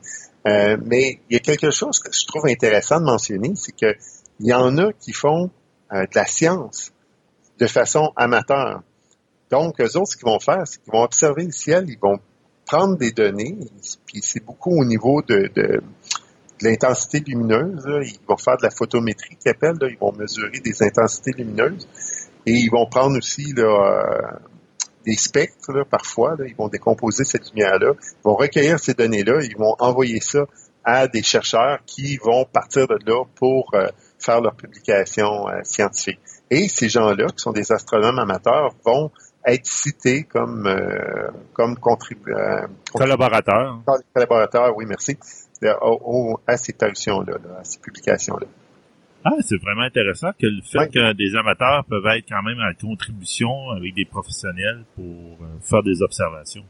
Ah oui, c'est euh, assez intéressant, c'est impressionnant de voir ce qui arrive à, sortir avec des, euh, des instruments accessibles un peu à monsieur, madame, tout le monde. Quelqu'un qui dit, ben moi, je veux m'en faire un loisir, un peu comme l'astrophotographie. Quelqu'un qui dit, tiens, moi, je veux contribuer de façon amateur à l'avancement des connaissances dans, le domaine de l'astronomie. Et je vais, euh, je vais recueillir des données comme ça que je vais donner aux chercheurs. Euh, tu dis, wow, c'est, impressionnant que on peut comme ça euh, dire, voici, je contribue à la science, là, chez moi, là, dans, avec mes appareils. Oui, c'est, non, c'est vraiment impressionnant pour ça. Ah, effectivement, ça doit être passionnant pour quelqu'un qui, qui tripe là-dessus. Là, c'est vraiment... Ouais. Euh, OK. Mettons que là, là, je lis mon télescope ou ma lunette ou euh, etc. Puis là, y a-t-il des moments dans on va, on va commencer petit. Le moment dans la journée, ben en fait, c'est juste le soir qu'on peut faire une observation. C'est principalement le soir. Ben, oui, parce que la plupart des, des, des objets qu'on observe, ben, c'est évidemment des, des objets qui sont peu lumineux. Et le jour, ben, il y a un objet très lumineux qui vient nous aveugler. Ah oui? Oui, oui, je sais pas si tu l'as remarqué, là, mais... cette, année, on l'a observé un petit peu moins, là, mais euh, oui. c'est que c'est ce qui euh, ce qui vient, dans le fond, gêner nos observations, mais euh, ce qui va pas, par exemple, les empêcher complètement. C'est que le jour, ce qui est possible d'observer, c'est évidemment ce qui est le plus brillant, c'est que c'est les objets les plus proches de nous, puis on va penser bon à certaines planètes qu'on peut observer le jour, c'est quand ils sont dans le ciel, parce qu'il faut savoir les planètes, la Terre se déplace, les planètes se déplacent autour du Soleil, fait qu'ils sont pas toujours au même endroit dans le ciel, ni euh, ni au même moment. De ce temps-ci, je pense que, par exemple, Jupiter, il me semble, c'est avant l'aube, on peut la voir, là, euh, mais elle n'est pas là la nuit. Jupiter, c'est pas une planète qu'on observe présentement on, ne peut pas l'observer la nuit, mais c'était on pouvait l'observer la nuit. Fait que ça change. Il faut toujours s'informer là. Euh, qu'est-ce qu'on peut observer? Quelle planète est dans le ciel actuellement? Mais si Jupiter est là le jour, euh, parfois on peut l'observer même si euh, il y a du soleil. Fait que c'est une planète qui est assez grosse. Hein, c'est la plus grosse planète du système solaire. Ben elle est proche de nous. Relativement proche dans une distance astronomique. on s'entend, les étoiles, c'est beaucoup, beaucoup plus loin que les planètes. Là. Fait que, et compte tenu qu'elle est grosse, qu'elle reflète beaucoup de la lumière du Soleil, ben, elle est assez brillante, ce qui fait que on arrive quand même, même si le Soleil est là, puis qui, vient nous éblouir un peu, on arrive à l'observer pareil. Mais c'est pas les, les, observations les plus intéressantes à faire. C'est sûr qu'on va aller chercher plus de, de, de lumière, ça va être plus intéressant si on regarde la nuit, mais il reste que c'est possible. si on vient plus proche de nous encore, beaucoup plus proche, on va penser à la Lune, mais la Lune, on la voit à l'œil nu, on peut aussi la voir à la lunette, au télescope, euh, le jour. Mais encore là, c'est pas nécessairement ce qui est le plus intéressant.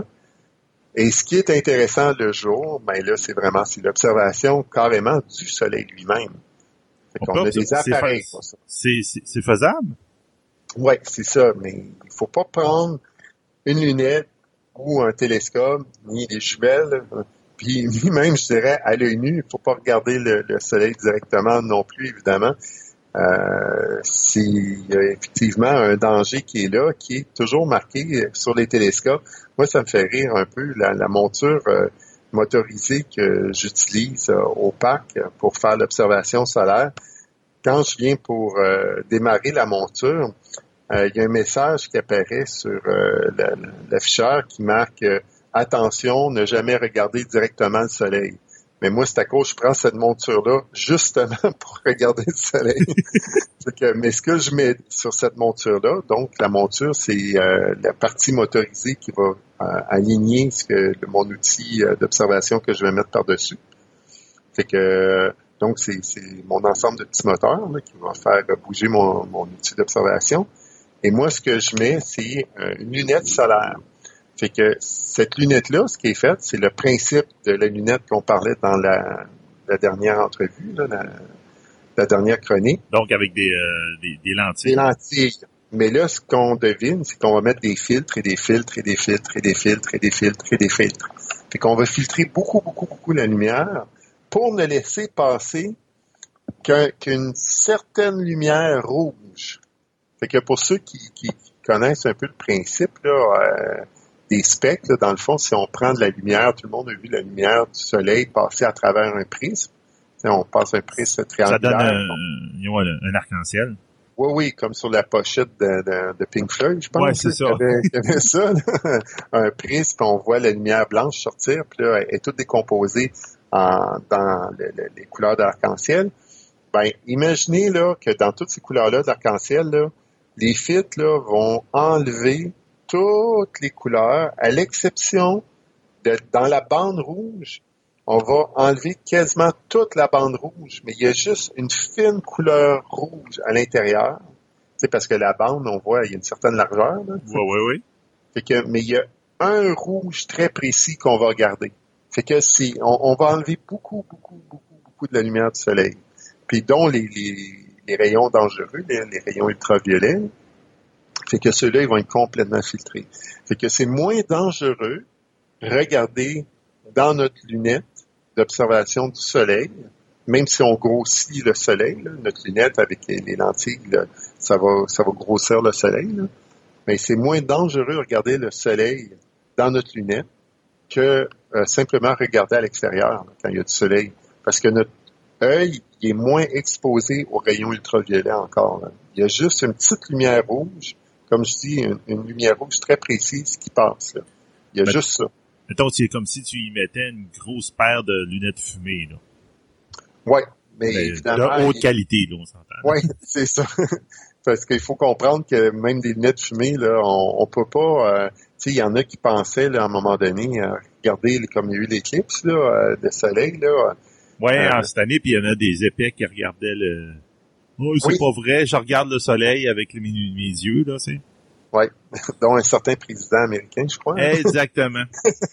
c'est que, mais, ou encore, euh, ils vont dire, euh, oh, je vais prendre euh, des verres fumés, tu sais, j'ai des bons verres fumés. Non, c'est pas assez. Là. Ça prend vraiment des, des du matériel spécialisé, des filtres qui vont protéger les yeux. Fait qu'on peut vraiment abîmer notre, notre œil. Puis le problème qu'il y a, c'est qu'il n'y a, pas de douleur fait qu'on sent pas le dommage se faire. Fait que quand on réalise qu'il y a du dommage, ben là, il est comme déjà trop tard. Ben, c'est ça. C'est ça qui est le problème. Si on avait la douleur, ça donnerait le signal qu'on arrêterait de regarder. Mais là, comme on, compte tenu qu'on sent pas la douleur, le dommage se fait après. Mais si on a du matériel adéquat, il n'y a aucun problème. Moi, j'ai souvent regardé le soleil avec notre lunette, puis c'est super le fun. C'est vraiment, on voit des détails sur le soleil qu'on peut pas voir euh, normalement, là, forcément. Là. on grossit, puis en plus, on enlève là, beaucoup des, des, des, autres couleurs. Hein. Il reste juste ce, rouge-là qui nous permet de voir certains détails à la surface du Soleil. Puis aussi, en, sur toute la, la, périphérie du Soleil, ce qu'on voit qui, qui, est aussi spectaculaire, c'est ce qu'on appelle des protubérances qui ressemblent à des jets de flammes. La matière solaire là, qui, qui va faire des arcs euh, tout autour. Là. Évidemment, ça fait pas des, des arcs d'une dimension là, impressionnante. Ça reste quand même tout petit. Là. C'est quand on regarde, mais c'est quand même c'est quand même beau à voir. C'est quand même spectaculaire à voir. C'est toutes ces, petites protubérances-là là, quand on regarde la périphérie. Là. Ah, ben c'est vraiment le fun. Je pensais pas qu'on pouvait observer, au moins du niveau amateur, le, soleil. Ah oui, on peut observer le soleil, puis euh, on peut euh, observer comme plusieurs détails sur le soleil. Là. je parlais des protubérances, mais on peut observer des taches, on peut observer euh, des filaments, on peut observer des, plages faculaires, on peut observer de la granulation. Il y, a, il y a plusieurs choses qu'on peut voir sur le soleil.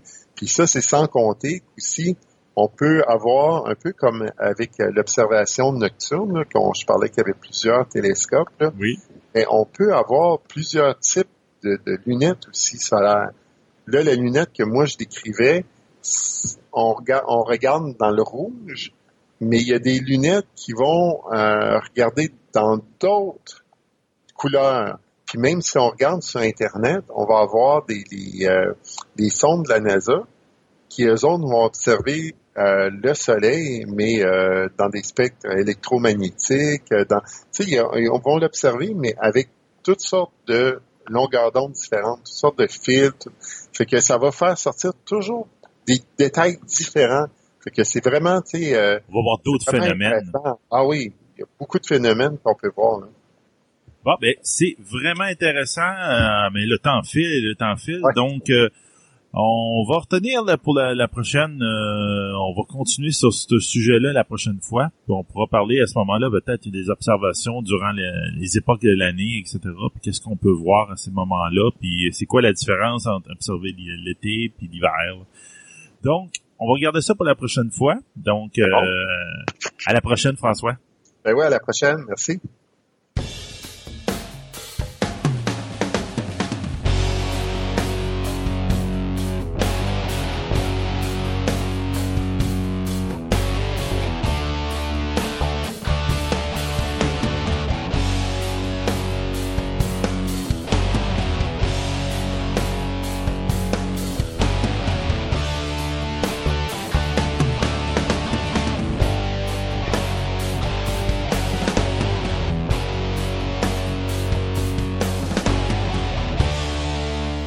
Parle des bons vieux films d'époque, les films qui ont marché, qui ont marqué notre jeunesse, en tout cas, au moins pour notre génération. On parle de jazz, on parle de E.T. E et compagnie. Là. On parle de plein de, choses. On parle de Steven Spielberg. Puis euh, j'ai décidé de faire une chronique sur Steven parce qu'il mérite un petit peu. Euh, d'ailleurs, c'est une des raisons pour laquelle j'ai parti cette idée-là d'écrire sur Steven Spielberg. Ça remonte à il y a un petit bout de temps où est-ce qu'un euh, certain acteur, euh, Shia LeBeouf, avait décidé de dire de Steven Spielberg qu'il trouvait que c'était un des pires réalisateurs Hollywood parce qu'il était trop préparé. Or, j'ai jamais vu un mauvais réalisateur Hollywood être mal préparé. Euh, Steven Spielberg a cette qualité-là de prendre un film puis de le réaliser, de réaliser dans ses budgets d'une façon excessivement rapide. Et il est, oui, très préparé, mais il sait exactement où est-ce qu'il s'en va. Puis c'est ce qui fait la qualité de Steven Spielberg, un gars qui peut réaliser jusqu'à 3-4 films par année sans, même avoir une sueur sur son front. Mais Steven Spielberg est né euh, à Cincinnati, en Ohio, le 18 décembre 1947. Euh, c'était le plus, c'est le plus vieux de quatre enfants dans sa famille. L'avantage qu'a Steven, c'est qu'il n'y a pas d'autres gars dans sa famille. Il y a un père, il y a une mère, puis il y a trois sœurs. Fait qu'il était bien gâté quand il était tout petit. Euh, son père, Arnold, était un, ben, un, électricien, puis sa mère était une pianiste de concert. Euh, et puis, euh, pendant toute sa jeunesse, contrairement à ce qu'on connaît de Steven Spielberg présentement, c'était pas un individu qui était très intéressé par l'école. Donc, ses grades euh, ou ses notes de passage, c'était vraiment sur la limite de dire qu'il passait euh, sur, le bas. Sur, le fond. Ça, a fait, Ça a fait, comme on dit, exactement. Euh, le premier film que Spielberg se rappelle avoir vu au cinéma, c'était The Greatest Show on Earth en 1952, qui avait été réalisé par Cecil B. DeMille. Donc, c'est quand même pas n'importe quoi. C'était quand même un gros film qui mettait en vedette Charlton Heston à l'époque. Et c'est à ce moment-là que Spielberg va commencer à comme emprunter la caméra ciné de la famille, puis de commencer à faire des films. Donc, on parle d'une caméra 8 mm, 16 mm. Puis là, à ce moment-là, il commençait à enregistrer les, euh, les voyages de. de, de, mettons, s'il allait faire, ouais, sûr, quand il allait faire du, du, camping quelque part ou des choses comme ça. Mais à un moment donné, c'est comme tanné. Puis là, il a décidé de faire des films réalisés avec de la narration. Puis c'est euh, à l'âge de 12 ans qu'il va réaliser son premier film avec de véritables comédiens. En 1958, alors qu'il est Boy Scout, il va gagner euh, une badge de mérite pour la photographie pour avoir fait un film de 9 minutes, de 9 minutes pardon, qui va s'intituler The Last Gunfight. Euh, à l'âge de 13 ans, il va gagner son premier prix pour un film qui s'appelle Escape to Nowhere, qui est un film de 40 minutes qui est basé sur une bataille euh, dans l'Afrique de l'Est. Il y a 13 ans, ben là. c'est quand même quelque chose. à l'âge de 16 ans, il va réaliser son premier film long métrage, qui va être un film de science-fiction qui va s'appeler Firelight. Rappelez-vous de ce film-là, d'accord? Parce qu'il va revenir un petit peu plus tard. C'est un film de 140 minutes avec une, histoire, je dirais, très complexe, avec une rencontre avec des extraterrestres. Son père lui prête 500 dollars pour louer une salle de cinéma dans la petite ville où est-ce qu'il réside pour présenter son film sur grand écran. Et croyez-le, croyez-le pas, quand le film est présenté, puis quand la soirée est finie, Spielberg a remboursé de 500 Le 500 puis il a fait même un peu d'argent. Bah, ben, c'est bon. Fait que déjà à cet âge-là, il y a déjà une petite idée de, de ce qu'il veut faire. Euh, bien sûr, comme ce n'était pas un bon étudiant à l'école, bien, euh, ça ne lui a pas permis de se rendre à l'Université euh, de la Californie du Sud, ce qu'on appelle le UCLA, dans lequel il y a un bon, un bon programme de cinéma. Il a été obligé plutôt d'aller au California State College à Long Beach, et c'est là qu'il va avoir son degré en 70 en anglais en langue anglophone, euh, parce que euh, le California State, ils n'ont pas un, programme de films, eux autres. Fait qu'à la place, ben, ce qu'ils faisaient, c'est qu'entre ses cours, il s'en allait voir des films au cinéma. c'est comme ça qu'il a appris comment faire du cinéma indirectement. Autodidacte. Exactement. Puis même pendant ce temps-là, euh, alors qu'il a fait ses cours une fois de temps en temps, il s'en allait voir, il s'en allait au studio Universal puis, euh, disons qu'il faisait quelques petites passe-passe avec euh, les, agents de sécurité en leur promettant bien des choses. Euh, mais saine, bien sûr, et légale. Il ne faut pas, faut pas aller dans, l'illégal. Mais disons qu'il faisait des petites manipulations pour, et du petit flattage. vous autres, un bon agent de sécurité et tout ça. Pour pouvoir rentrer puis aller voir les différents tournages en production. Alors, Spielberg a vraiment appris sur le tas, comme on dit. Et à un moment donné, c'est en 1969 qu'il va réaliser un petit film qui va s'appeler Amblin. Voyez-vous, Amblin Entertainment, qui est la compagnie de films à Steven Spielberg, le nom porte le premier film qu'il a fait semi-professionnel, parce que c'est non seulement un film qui va rentrer dans le... Il va être présenté en 69, je pense, dans le Festival du film d'Atlanta, mais il va aussi gagner un prix au Festival du film de Venise et ça va lui permettre d'avoir un contrat de 7 ans avec la Universal Pictures. C'est également un film qui va être présenté en avant-première au cinéma avec le film Love Story. Parce que l'histoire de Amblin, c'est un, jeune garçon et une jeune fille qui font euh, du hitchhiking euh, dans le désert de, de, Moyave euh, jusqu'à l'océan. Parce que l'idée, c'est qu'ils veulent se rendre à l'océan pour voir l'océan. Donc, ils font du, euh, ils font du, pouce, pour se rendre jusque-là.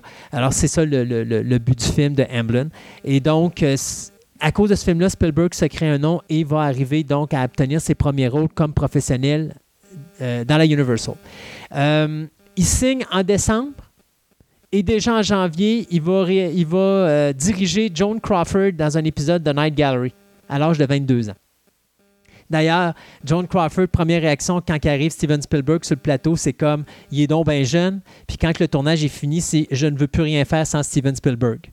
Alors, son nom déjà là va, monter. Euh, il va réaliser plusieurs autres épisodes de plusieurs séries, dont Marcus Welby euh, et Colombo.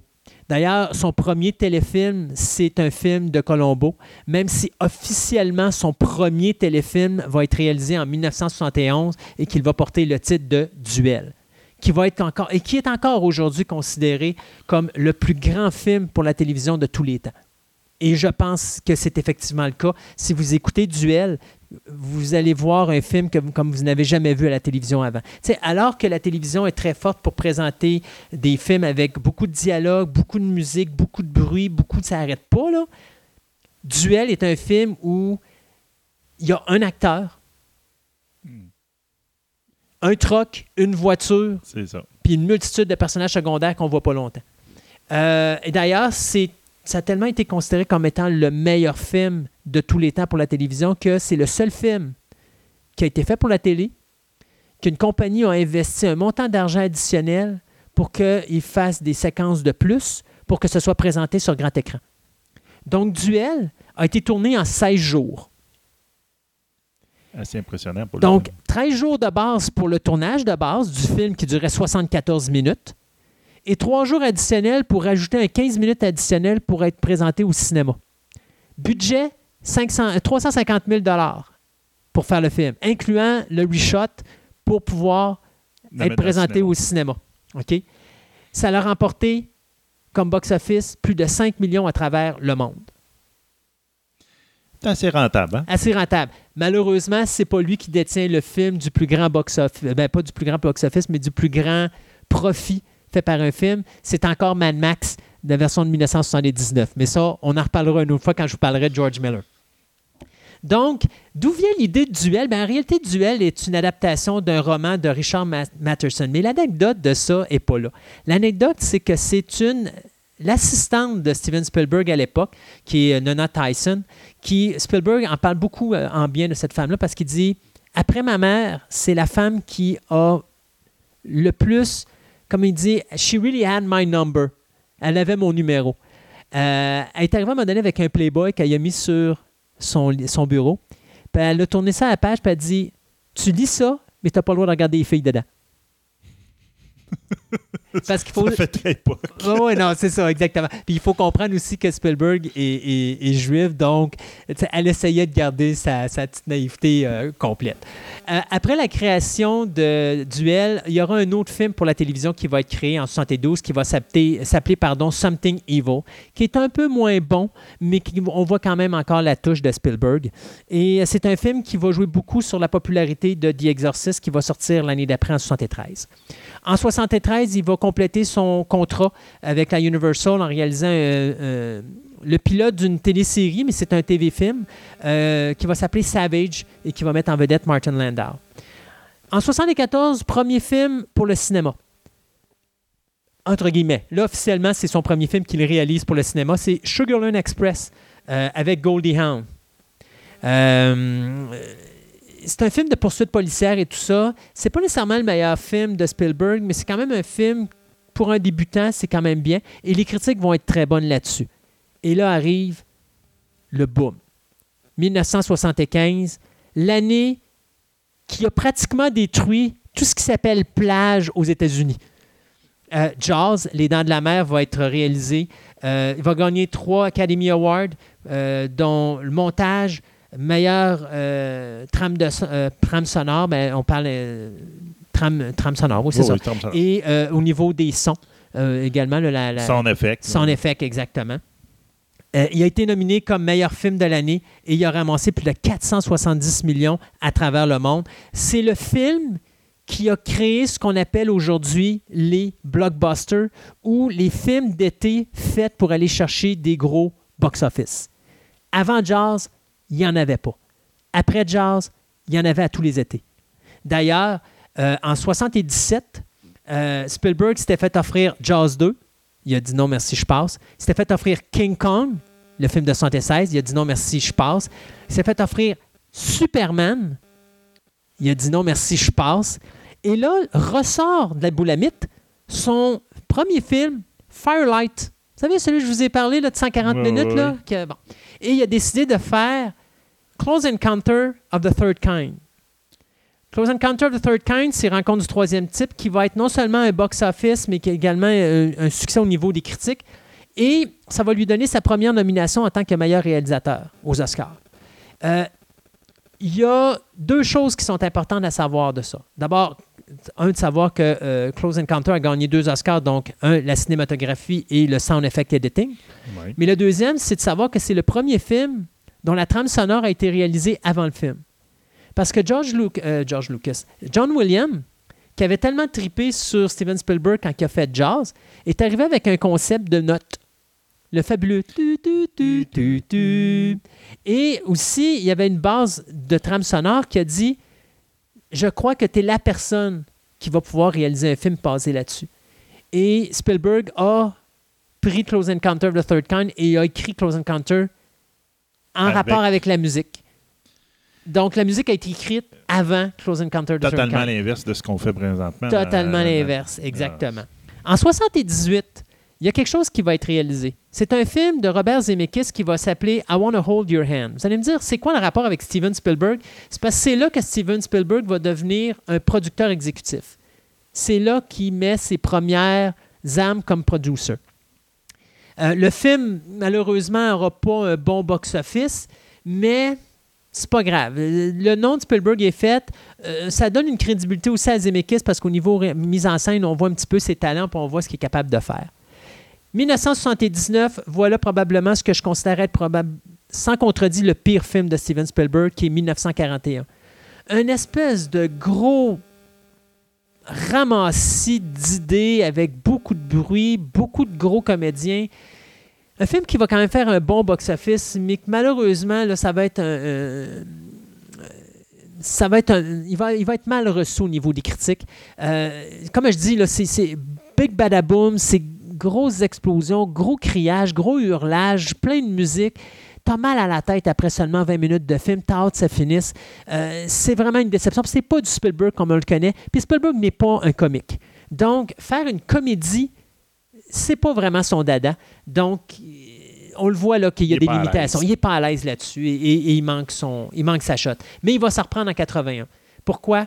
Parce que c'est la première fois qu'il va faire équipe avec George Lucas et qu'ils vont nous donner un hommage aux espèces de films, de, films qu'on appelle les serials des années 30. Euh, Ils vont nous donner Raiders of the Lost Ark.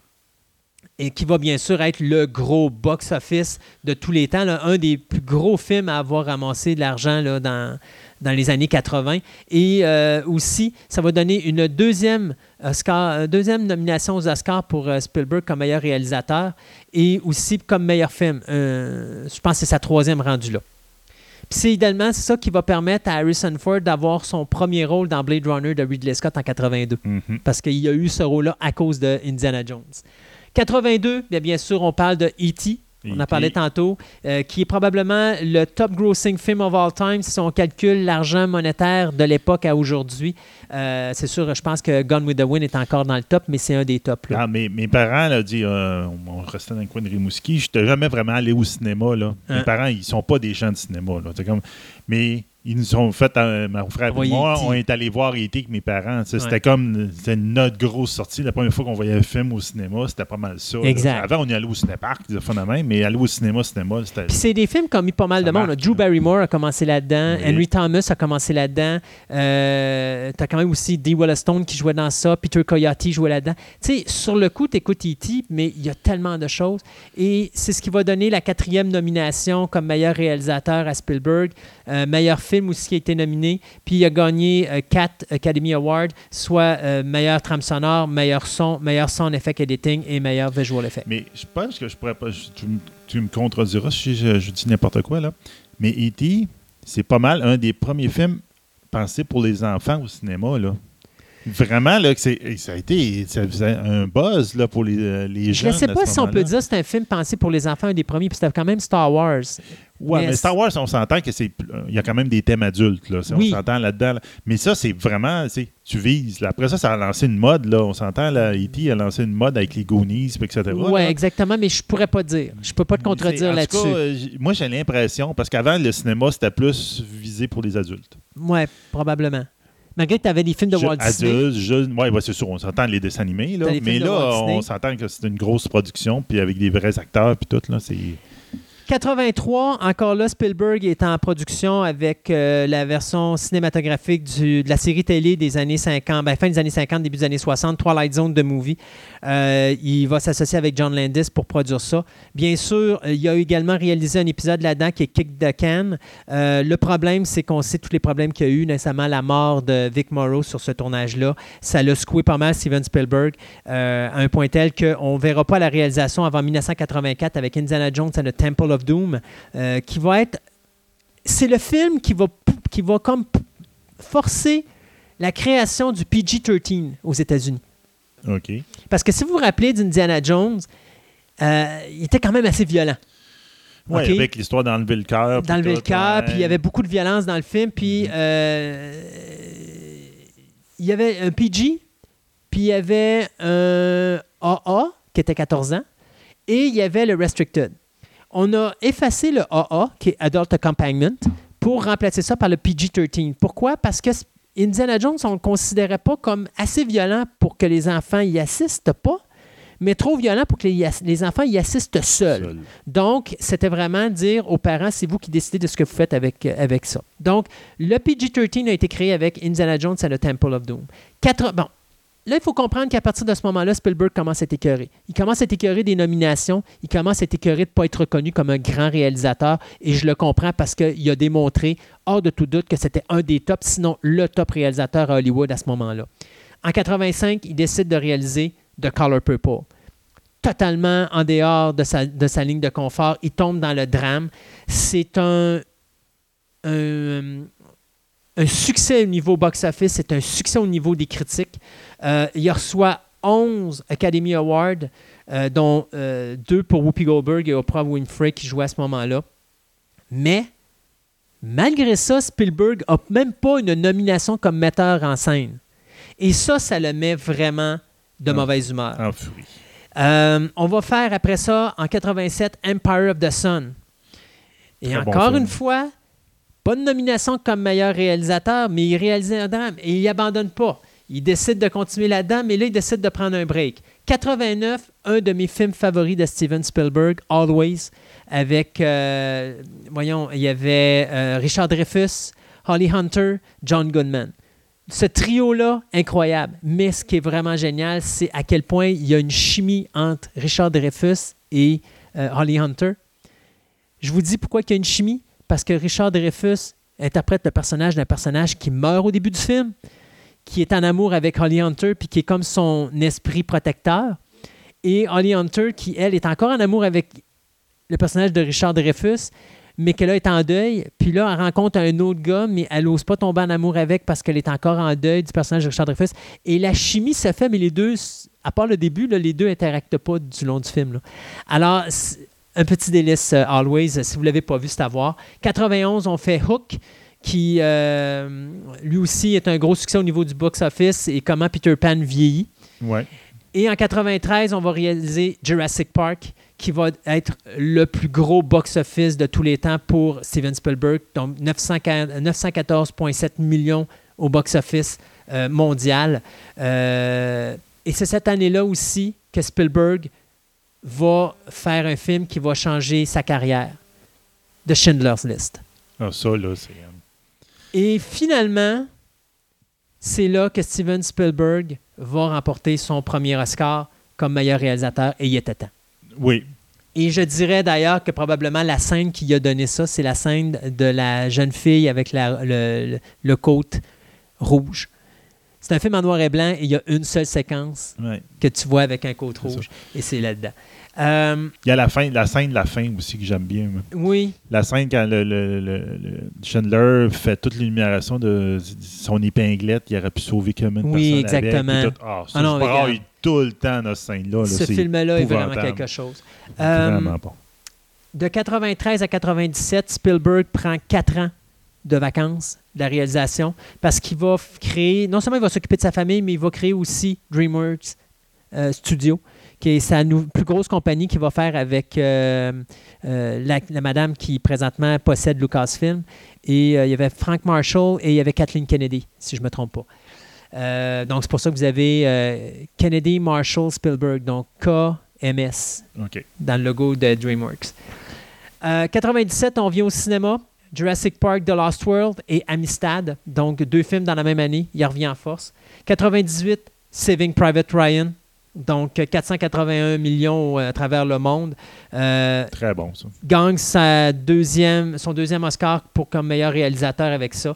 D'ailleurs, l'introduction de Saving Private Ryan est assez, euh, est assez marquante à un point tel que même les gens qui étaient là-bas avaient des flashbacks pendant qu'ils réécoutaient la scène. Fait qu'à un moment donné, il fallait qu'il y ait des avertissements justement aux gens. Euh, les anciens militaires surtout. Pour ceux qui ne se rappellent pas du début, c'est le débarquement de Normandie. Le débarquement de Normandie, probablement un des débarquements de Normandie les plus impressionnants que. Ah oui, qui a fait au cinéma. Non, non, c'est épouvantable, c'est vraiment bien. En 2001, suite à la mort de Stanley Kubrick, euh, Spielberg, qui était un ami et un fan de Stanley Kubrick, décide de réaliser AI. Euh, AI, à l'origine, le projet de Stanley Kubrick, ce qu'il voulait, c'était de faire, de filmer l'évolution d'un robot d'intelligence artificielle, mais de sa jeunesse jusqu'à son adolescence, mais il devait filmer à tous les ans pour filmer l'évolution du personnage en question. Spielberg, lui, ne fait pas ça. Il a dit non, moi je vais le faire à une shot, mais ça demeure que c'est un excellent film. Euh, et en 2002, il va réaliser l'adaptation du roman de Philip K. Dick, euh, Minority Report avec Tom Cruise, qui est une des premières collaborations, si je ne me trompe pas, avec Tom Cruise. C'est sa première. Il va en réaliser un autre plus tard. Et euh, il va faire aussi Catch Me If You Can avec Leonardo DiCaprio. Mm-hmm. Euh, qui a été tourné à Québec. Qui a été tourné à Québec, effectivement. Moi, j'avais descendu dans le vieux pendant les, tournages. Pendant le tournage. Ah, c'était beau, les, décors qu'il avait fait dans, dans Petit Champlain. Oui, effectivement. 2004, on va faire The Terminal euh, avec Catherine Zeta-Jones et Tom Hanks. Et euh, en 2005, Empire Magazine va euh, mettre Steven Spielberg un des plus grands réalisateurs de tous les temps. En 2006, deuxième, euh, deuxième partenariat entre Spielberg et Tom Cruise, ça va être bien sûr l'adaptation du roman de H.G. Wells, War of the World, mais d'une autre vision. On ne va pas le faire comme dans le film original où est-ce que là on voyait l'invasion on voit plutôt un père de famille qui essaie de protéger euh, ses enfants contre cette invasion. C'est plus la, vision d'une victime. Exact. Puis pour moi, une des, il y a deux séquences marquantes là-dedans. Tu as la séquence quand tu as le personnage de Dakota Fanning, la petite fille qui est devant la rivière, puis là, tu vois les corps qui commencent à, à, tomber dans la rivière. là, Puis tu les vois, tu les vois là, la rivière, les, corps passent dans la rivière, puis c'est juste de ça. Puis le deuxième, ben, c'est la séquence quand Tom Cruise est au restaurant avec ses enfants puis qu'il se met à pleurer à la table. Il était tellement dedans, c'était incroyable. Euh, bien sûr, en 2008, on va avoir Indiana Jones and the Kingdom of the Crystal Skull, qui est probablement un des films que les gens ont le plus détesté. Ah, c'est pointable. Et après ça, euh, on débarque avec 2011, The Adventure of Tintin, avec Peter Jackson. On attend d'ailleurs la suite. On a War Horse également qui a été fait. Ah, qui a été nominé pour. Bien aimé, C'était du bon vieux Spielberg. exact. Qui a été nominé pour six Academy Awards, donc meilleur film. On a Lincoln en 2012 avec euh, Daniel Day-Lewis. D'ailleurs, Daniel Day-Lewis qui vient d'annoncer cette semaine qu'il prenait sa retraite du cinéma après son prochain film qui sort cette année. Euh, donc, ça couvrait bien sûr les quatre derniers mois de la vie de Lincoln et qui a été également nominé pour, ben, il a été nominé pour 12 Academy Awards, euh, dont le Best Picture et puis meilleur réalisateur aussi pour Spielberg. En 2015, on a Bridge of Spies avec Tom Cruise encore. Il est en stand-by tout le temps chez nous. Il faut que je l'écoute. C'est à voir, sérieux. Je pense que oui, moi j'ai l'impression qu'il va être bon là. C'est juste que je l'ai tout le temps mis de côté. Puis, euh, Et euh, en 2016, on avait euh, The BFG qui est fait pour les enfants. Moins, moins bon, mais c'est encore quelque chose de bien. À partir de la mi-80, on disait tantôt que Spielberg avait vraiment fait de la, de la, production, mais il a fait beaucoup de télévision aussi. Donc, il y avait les Animaniacs, Tiny Toon Adventures, Pinky and the Brain, Toon Sylvania, euh, Sequest pour euh, les séries télé, là, avait fait les mhm. deux saisons. Taken, Pacific, Ben of Brothers, Falling Sky, Terra Nova, ça, c'est quelques-unes des séries qu'il a faites. Under the Dome euh, récemment, Extend également, Minority Report, euh, Amazing Stories, Earth 2, Ariane D. Anderson et The Young Indiana Jones Chronicles aussi, il a touché à ça au niveau de la production. Pour les films, comme producteur, ben, il faut souligner qu'il a fait euh, An American Tales, toute la saga des films American Tales, toute la saga des films de Land Before Time, We Are Back aussi, Who Frame Roger Rabbit, Poltergeist 1 et 2. D'ailleurs, Poltergeist... On dirait qu'on en reparle, mais Poltergeist, il a produit ça en 83. beaucoup de rumeurs qui disent que euh, le réalisateur de ce film-là, qui est Toby Hooper, qui nous avait donné Texas Chainsaw Massacre, c'est pas lui qui a réalisé le film, que c'était Spielberg. Et moi, je tends vers ça, même si Spielberg dit non, non, non, non, c'est vraiment Toby Hooper qui l'a fait. C'est parce que si vous écoutez toute la carrière de Toby Hooper, puis vous écoutez Poltergeist, là, Ça ne fait pas. euh, ça fit pas pantoute. Puis ça fit plus Spielberg que ça fit Toby Hooper. Mais ceci dit. Qui suis-je pour aller euh, Ouais, dire que. Steven Spielberg est un menteur? Back to the Future, bien sûr, la, tri- la trilogie, c'est lui qui l'a produit. Arachnophobia, Gremlin 1 et 2, Joe vs. The Volcano, Cape Fear, Men in, Back, euh, in Black, pardon, la trilogie, c'est lui qui l'a produit. Twister, Casper, Flintstones, les deux films de The Mask of Zorro, Dip and Pack, tout ce qui s'est fait de Transformers, euh, Memoir of a Guy Shaw, les deux films de, euh, voyons, de Eastwood, Flag of Our Father and Letters euh, from euh, Iwo Jima, euh, qui a produit Monster House, Disturbia et Real Steel. Ça, c'est tous des gros titres que Spielberg a fait. Donc, vous voyez qu'il a laissé vraiment sa, sa main à Hollywood, Euh, pas juste réalisateur, mais également comme producteur. Il a fourni de l'argent pour faire des, dans plusieurs cas, des très bons films. Euh, oui, exactement. Euh, Spielberg a été marié à deux, à deux personnes. Il a été marié à Amy Irving en 85, euh, a divorcé en 89 et s'est marié avec Kate Capshaw en 91. Kate Capshaw qui avait rencontré sur le plateau de tournage de euh, Indiana Jones Indiana and, the Jones. Temple, and the Temple of Doom, exactement. Ouais, c'était la- l'actrice principale, je me rappelle. bien. Et Forbes Magazine euh, a placé, ça c'est vraiment à titre d'information comme ça, a placé la richesse de Spielberg à un 3,7 billions de dollars. À un moment donné, c'était un des hommes les plus riches euh, du monde.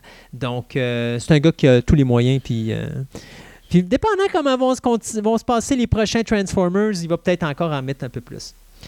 Euh, vite, vite, vite, comme ça, si je vous disais quelques petits hobbies de Steven Spielberg, ben, c'est bien sûr un, un, am- un ramasseux de- d'articles de, films. Donc, tous les vieux classiques et tout ça, il les ramasse. Euh, il a acheté euh, les statuettes des Academy Awards qui avaient été vendues sur le marché parce qu'il y a des acteurs, à un moment donné, parce qu'ils n'ont plus d'argent, ils décidaient de revendre leurs statuettes. Spielberg les a rachetées, les a redonnées gratuitement aux Academy euh, Motion Picture Arts and Science, juste pour qu'ils restent là et qu'ils ne soient pas musées. exactement, puis qu'ils ne soient pas exploités commercialement. Donc, il y a quand même un, un bon cœur, Steven Spielberg. Euh, il y a donc ces donations incluent le score de Betty Davis, euh, le score de Clark Gable également, puis il y en a plein d'autres. Euh, il aime beaucoup également euh, collectionner le travail et euh, ben, surtout le travail là, de, l'illustrateur américain et le peintre Norman Rockwell. Donc ça, il ramasse tout ce qu'il peut euh, ramasser là-dessus et euh, il essaie de voir le plus possible tous les blockbusters qu'il peut sur le grand écran directement au cinéma. Donc c'est vraiment un gars de cinéma. Il est également aussi un joueur de jeux vidéo. Ça, il n'y a pas beaucoup de monde qui savent ça, mais Non. il a joué à pratiquement tous les jeux, bien sûr, des LucasArts Adventure Games. Je me demande bien pourquoi, parce que vous devinerez que c'est un bon copain à Lucas, euh, George Ben oui. Lucas, bien sûr. Mais il y a sa Wii, il y a sa PlayStation 3, il y a sa PSP, son Xbox 360. tu sais. Euh, Puis ses jeux favoris, c'est euh, Medal of Honor et Call of Duty. Donc, euh, voyez, c'est quand Saved Private Ryan de revient dans ce temps-là. ah ouais, exactement, sa façon de filmer. Donc, Steven Spielberg, c'est vraiment, je vous dirais là, pour Hollywood, c'est un gros morceau. euh, puis, il n'est pas remplaçable. Non, à date, il n'y a pas personne qui est ressorti de la masse pour dire je suis le nouveau Steven, Steven Spielberg. Et j'avais tellement d'espoir pour J.J. Abrams quand il a fait son Super Age. Je me suis dit, s'il y a un gars qui peut faire de quoi comme Spielberg, c'est lui, mais il a gâté après ça. Euh, moi, écoutez, je m'excuse, là. euh, j'ai- vu son, son, son, son Star Trek, c'était horrible. Star Trek 2, c'était encore pire. J'ai vu son Cloverfield, ça faisait vraiment pitié. Ce gars a tellement de talent, mais il est juste mal dirigé présentement dans sa carrière. Je pense que si quelqu'un pouvait le remettre sur sa track, là, ça serait vraiment le fun. Non, généralement, moi, je vois J.J. Abrams, puis ça me tente même pas d'aller voir, euh, de, de regarder le film. là. Donc, Steven Spielberg, pour moi, c'est c'est un icône. Euh, et je rêve d'un jour où il y en aura un autre comme lui qui va arriver euh, parce qu'on a vraiment besoin d'un Steven Spielberg. Je, je dirais que Steven Spielberg, pour moi, c'est le Wayne Gretzky du hockey. Je pense que je ne peux pas vraiment le nommer autrement. Tu sais, Wayne Gretzky, encore aujourd'hui, ne parle hockey, vit pour le hockey. Et c'est vraiment c'est vraiment le, le, le, le le représentant de la Ligue nationale de hockey. Steven Spielberg, c'est le représentant d'Hollywood. Et d'ailleurs, c'était le premier à dire qu'Hollywood, un jour, s'ils ne changent pas leur direction puis leur façon de tourner des films, ils vont se péter la tête dans un mur de béton. Euh, il n'a pas peur de le dire. Et Hollywood le respecte beaucoup quand même, malgré qu'il est contre l'espèce de direction actuelle de, de, de prend.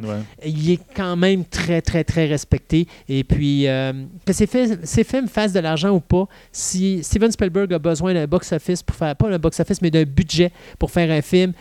Il clique des doigts. Il n'a pas besoin de faire grand-chose. Il fait juste dire voilà mon projet, puis il n'y a pas personne qui va oser dire non à Steven Spielberg. Non, c'est ça. Là, non, non. Donc, on voit que c'est une carrière dans laquelle. J'avais déjà entendu dire, mais ça doit être au, début, bon, au début, mettons, au milieu de sa carrière, que c'était la seule personne à Hollywood qui pouvait prendre le téléphone. Il appelait quelque part, il dit J'ai besoin d'un million pour faire quelque chose. Pas de problème, monsieur, on te l'envoie par la poste. Exactement. Euh, on n'a pas besoin d'avoir ta signature dans le bas, on sait que ça va revenir. Donc, Steven Spielberg, un grand d'Hollywood. Oui.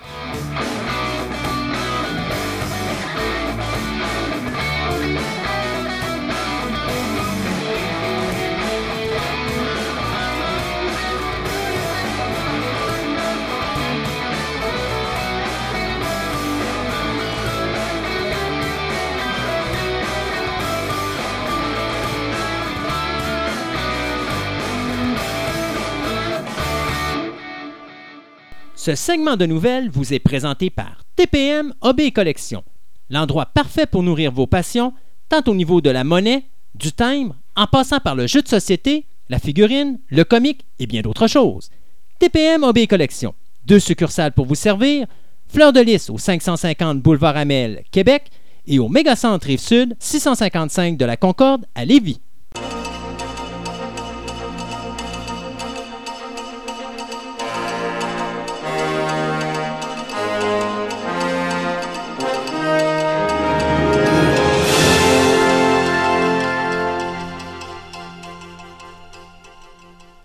Et pour commencer ce deuxième segment de nouvelles, on va commencer par quelque chose que les gens m'ont envoyé plein d'emails là-dessus pour savoir Hey Christophe, c'est quoi cette affaire-là Dundee, the son of a legend, returns home.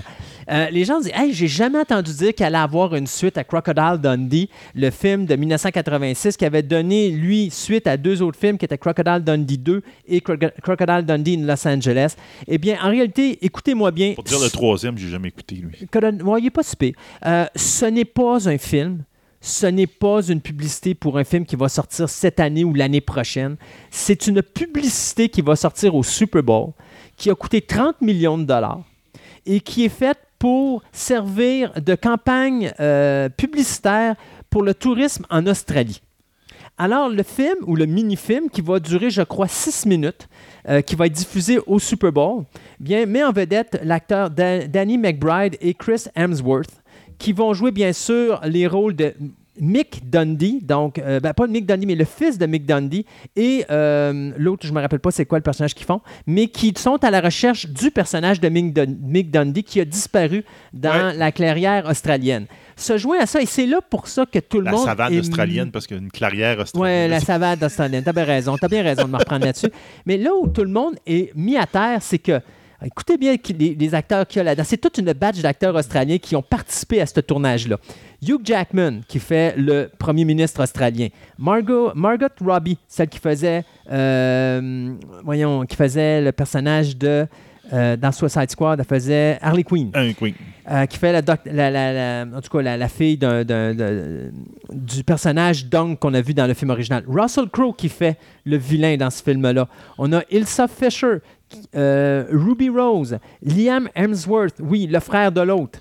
Euh, on est supposé avoir Wes Winsong, Luke Bracey et Jessica Mowboy. Donc, tous des gros acteurs et des grosses actrices australiennes qui font partie de ça. Donc, d'où vient euh, cette espèce de, de, de de, confusion où est-ce que tout le monde pense qu'il va y avoir un film qui va suivre Crocodile Dundee. Non, ça va être un commercial, mais s'il vous plaît, il va falloir qu'on se tape ça. Je pense que ça va être le commercial le plus écouté au, au, euh, ah Super Bowl. Ça ne me surprendrait pas qu'après ça, si c'est populaire, qu'on voit une suite à, à Mike Dundee. Ouais, je ne sais pas si ça, ça serait intéressant, mais bon, ça, c'est une autre histoire. Est-ce que Paul Hogan va être là? Ah, il faudra voir ça au Super Bowl. Euh... Ben, Paul Hogan, il a même embarqué dans l'histoire. Parce qu'il a fait un Twitter après que tout le monde a passé l'affaire. Il pas a envoyé un... des punchs? Ben, il a envoyé un Twitter. C'est pas un punch. OK, Il y vas-y. a juste un Twitter, il a envoyé, il a dit Pensez-vous vraiment qu'ils vont faire un film sans moi? Non, ça, c'est Hugh Jackman qui a fait ça. Ah, c'est peut-être. C'est. Hugh Jackman. Ben, Hogan n'a pas parlé encore. On ne sait pas s'il va être là, mais tout le monde se pose la question. Ben, Est-ce qu'on va voir Crocodile Dundee dans ce pub-là? La réponse, Probablement. moi, au. Super Bowl. Euh, OK, Planet of the Apes. Oui. Donc, en fin de compte, euh, ben, on se rappelle que c'était euh, Rod Sterling qui avait fait le le Scénario. original, mais c'était pas Là, son on parle premier... du film de 1967. Oui, oui, le pro- l'original. 68, pardon. Non, 68, ouais. Ouais. L'original, Ouais. la- le film original avec les, les masques et tout et tout, là, Ouais, ouais, c'est ça. Ben, c'était pas son premier euh, jet de ce scénario-là qui a été retenu, et son premier jet qui était beaucoup plus proche des romans Là, tu veux de... dire, ça n'a pas été le premier scénario qui a été écrit pour le film de 68. C'était pas celui de Sterling à cette époque-là, c'est tout ça? Non, non, non. C'est Sterling qui avait fait un premier jet qui était très, très proche des romans. OK. OK, de- des romans de Pierre Boulle. Oui. Donc, sauf qu'il n'a jamais été retenu. En fin de compte, il a dit, ah, laissez les, probablement les producteurs de Flamme ont dit, non, non, non, on n'aime pas ça, il dit, on retravaille là, puis tout. Donc, il y avait beaucoup, beaucoup, beaucoup, beaucoup de choses qui n'avaient pas été mises dans, leur- euh, dans le film. Et donc, là, ils ont décidé de prendre ce, ce script original-là, ce scénario-là original-là, puis de faire une bande dessinée avec. Donc, Boom Studio a fait euh, une bande dessinée qui va s'appeler Planet of the Apes Visionaries, qui va être, en fin de compte, une adaptation beaucoup plus fidèle au roman et beaucoup plus fidèle à l'histoire originale que Sterling avait faite. Euh, les dessins, puis on- ben, ça va être écrit par Dana Gould, puis euh, ça va être Dessiné. dessiné par Chad Willis.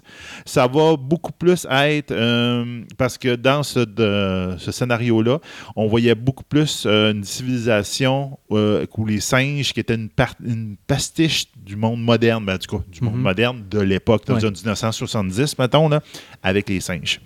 Donc, euh, ça devrait être beaucoup plus fidèle au roman. Donc, ça peut être intéressant. Il devrait sortir, oui, en août. Donc, probablement à temps pour le 50e anniversaire de la planète des Ben singes. oui, effectivement. Euh, hey, si vous avez aimé The Passion of Christ de Mel Gibson, bien sachez que ce dernier travaille déjà sur une suite qui, euh, bien sûr, a été confirmée par l'acteur Jim Caviezel, qui a confirmé sa présence en temps de Jésus-Christ dans le film qui va s'intituler The Resurrection. c'est exactement, j'allais le dire. Maudit, j'aurais dû le dire avant. Donc, bien sûr, c'était déjà un projet que euh, Gibson avait parlé lorsqu'il était sur le, pro- le- le tournage pardon, de Hacksaw Ridge. Mais bon, euh, c'est toujours euh, le scénariste Randall euh, Wallace qui va écrire le scénario de The Resurrection. On n'a pas de date de sortie, mais le film devrait commencer à tourner cette année ou l'année prochaine ou plus tard. Bon, ben, regarde, va, va sortir une grosse rumeur. Ouais, toi, puis mes- moi, puis mes rumeurs, comme Ouais. tu dis souvent. Mais en fin de compte, c'est une rumeur qui n'est plus vraiment une rumeur.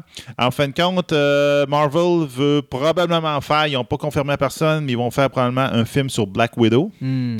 Donc, euh, il aurait déjà engagé le writer Zach euh, boy, euh, Schaffer, qui est une femme, Mhm. pour écrire le, le scénario. Mais malheureusement, ben, ben, Marvel n'a rien confirmé à personne. Mais euh, les d'autres rumeurs ont sorti que probablement il serait planifié pour 2020 et que Johansson aurait eu un cachet de 25 millions pour pouvoir jouer dans ce film-là. Et les mêmes sources citent aussi que Jude Law, entre autres, serait dans le film. OK. Est-ce que c'est un brin ton- Moi, j'ai l'impression que c'est une, euh, c'est une, euh, une réaction à deux choses. À Wonder Woman, parce que Marvel Mhm. n'a pas vraiment une. euh, Oh, oui. Un Captain féminin. Marvel qui s'en vient bientôt, Ouais, mais il n'y a- pas un personnage femelle, euh, féminin, Féminin. excuse, excuse-moi. féminin qui est en, en premier plan. Oui. Euh, mais aussi un film qui va sortir en- le 2 mars de cette année qui s'appelle Red Sparrow. En fin de compte, où euh, c'est l'histoire d'une jeune russe qui est un super espion qui était élevé dans un programme. Ouais. on dirait que c'est Black Widow, là, Ouais. mais l'histoire de Black Widow qui est pris autrement. C'est Jennifer Lawrence qui va jouer là-dedans. Là, déjà, si vous pouvez regarder sur Internet, vous allez voir les, euh, Les trailers, etc. Donc, euh, en tout cas, j'ai l'impression aussi que c'est une. ils se sont fait passer la, la tondeuse en dessous des pieds, puis là, ils essaient de répondre. là.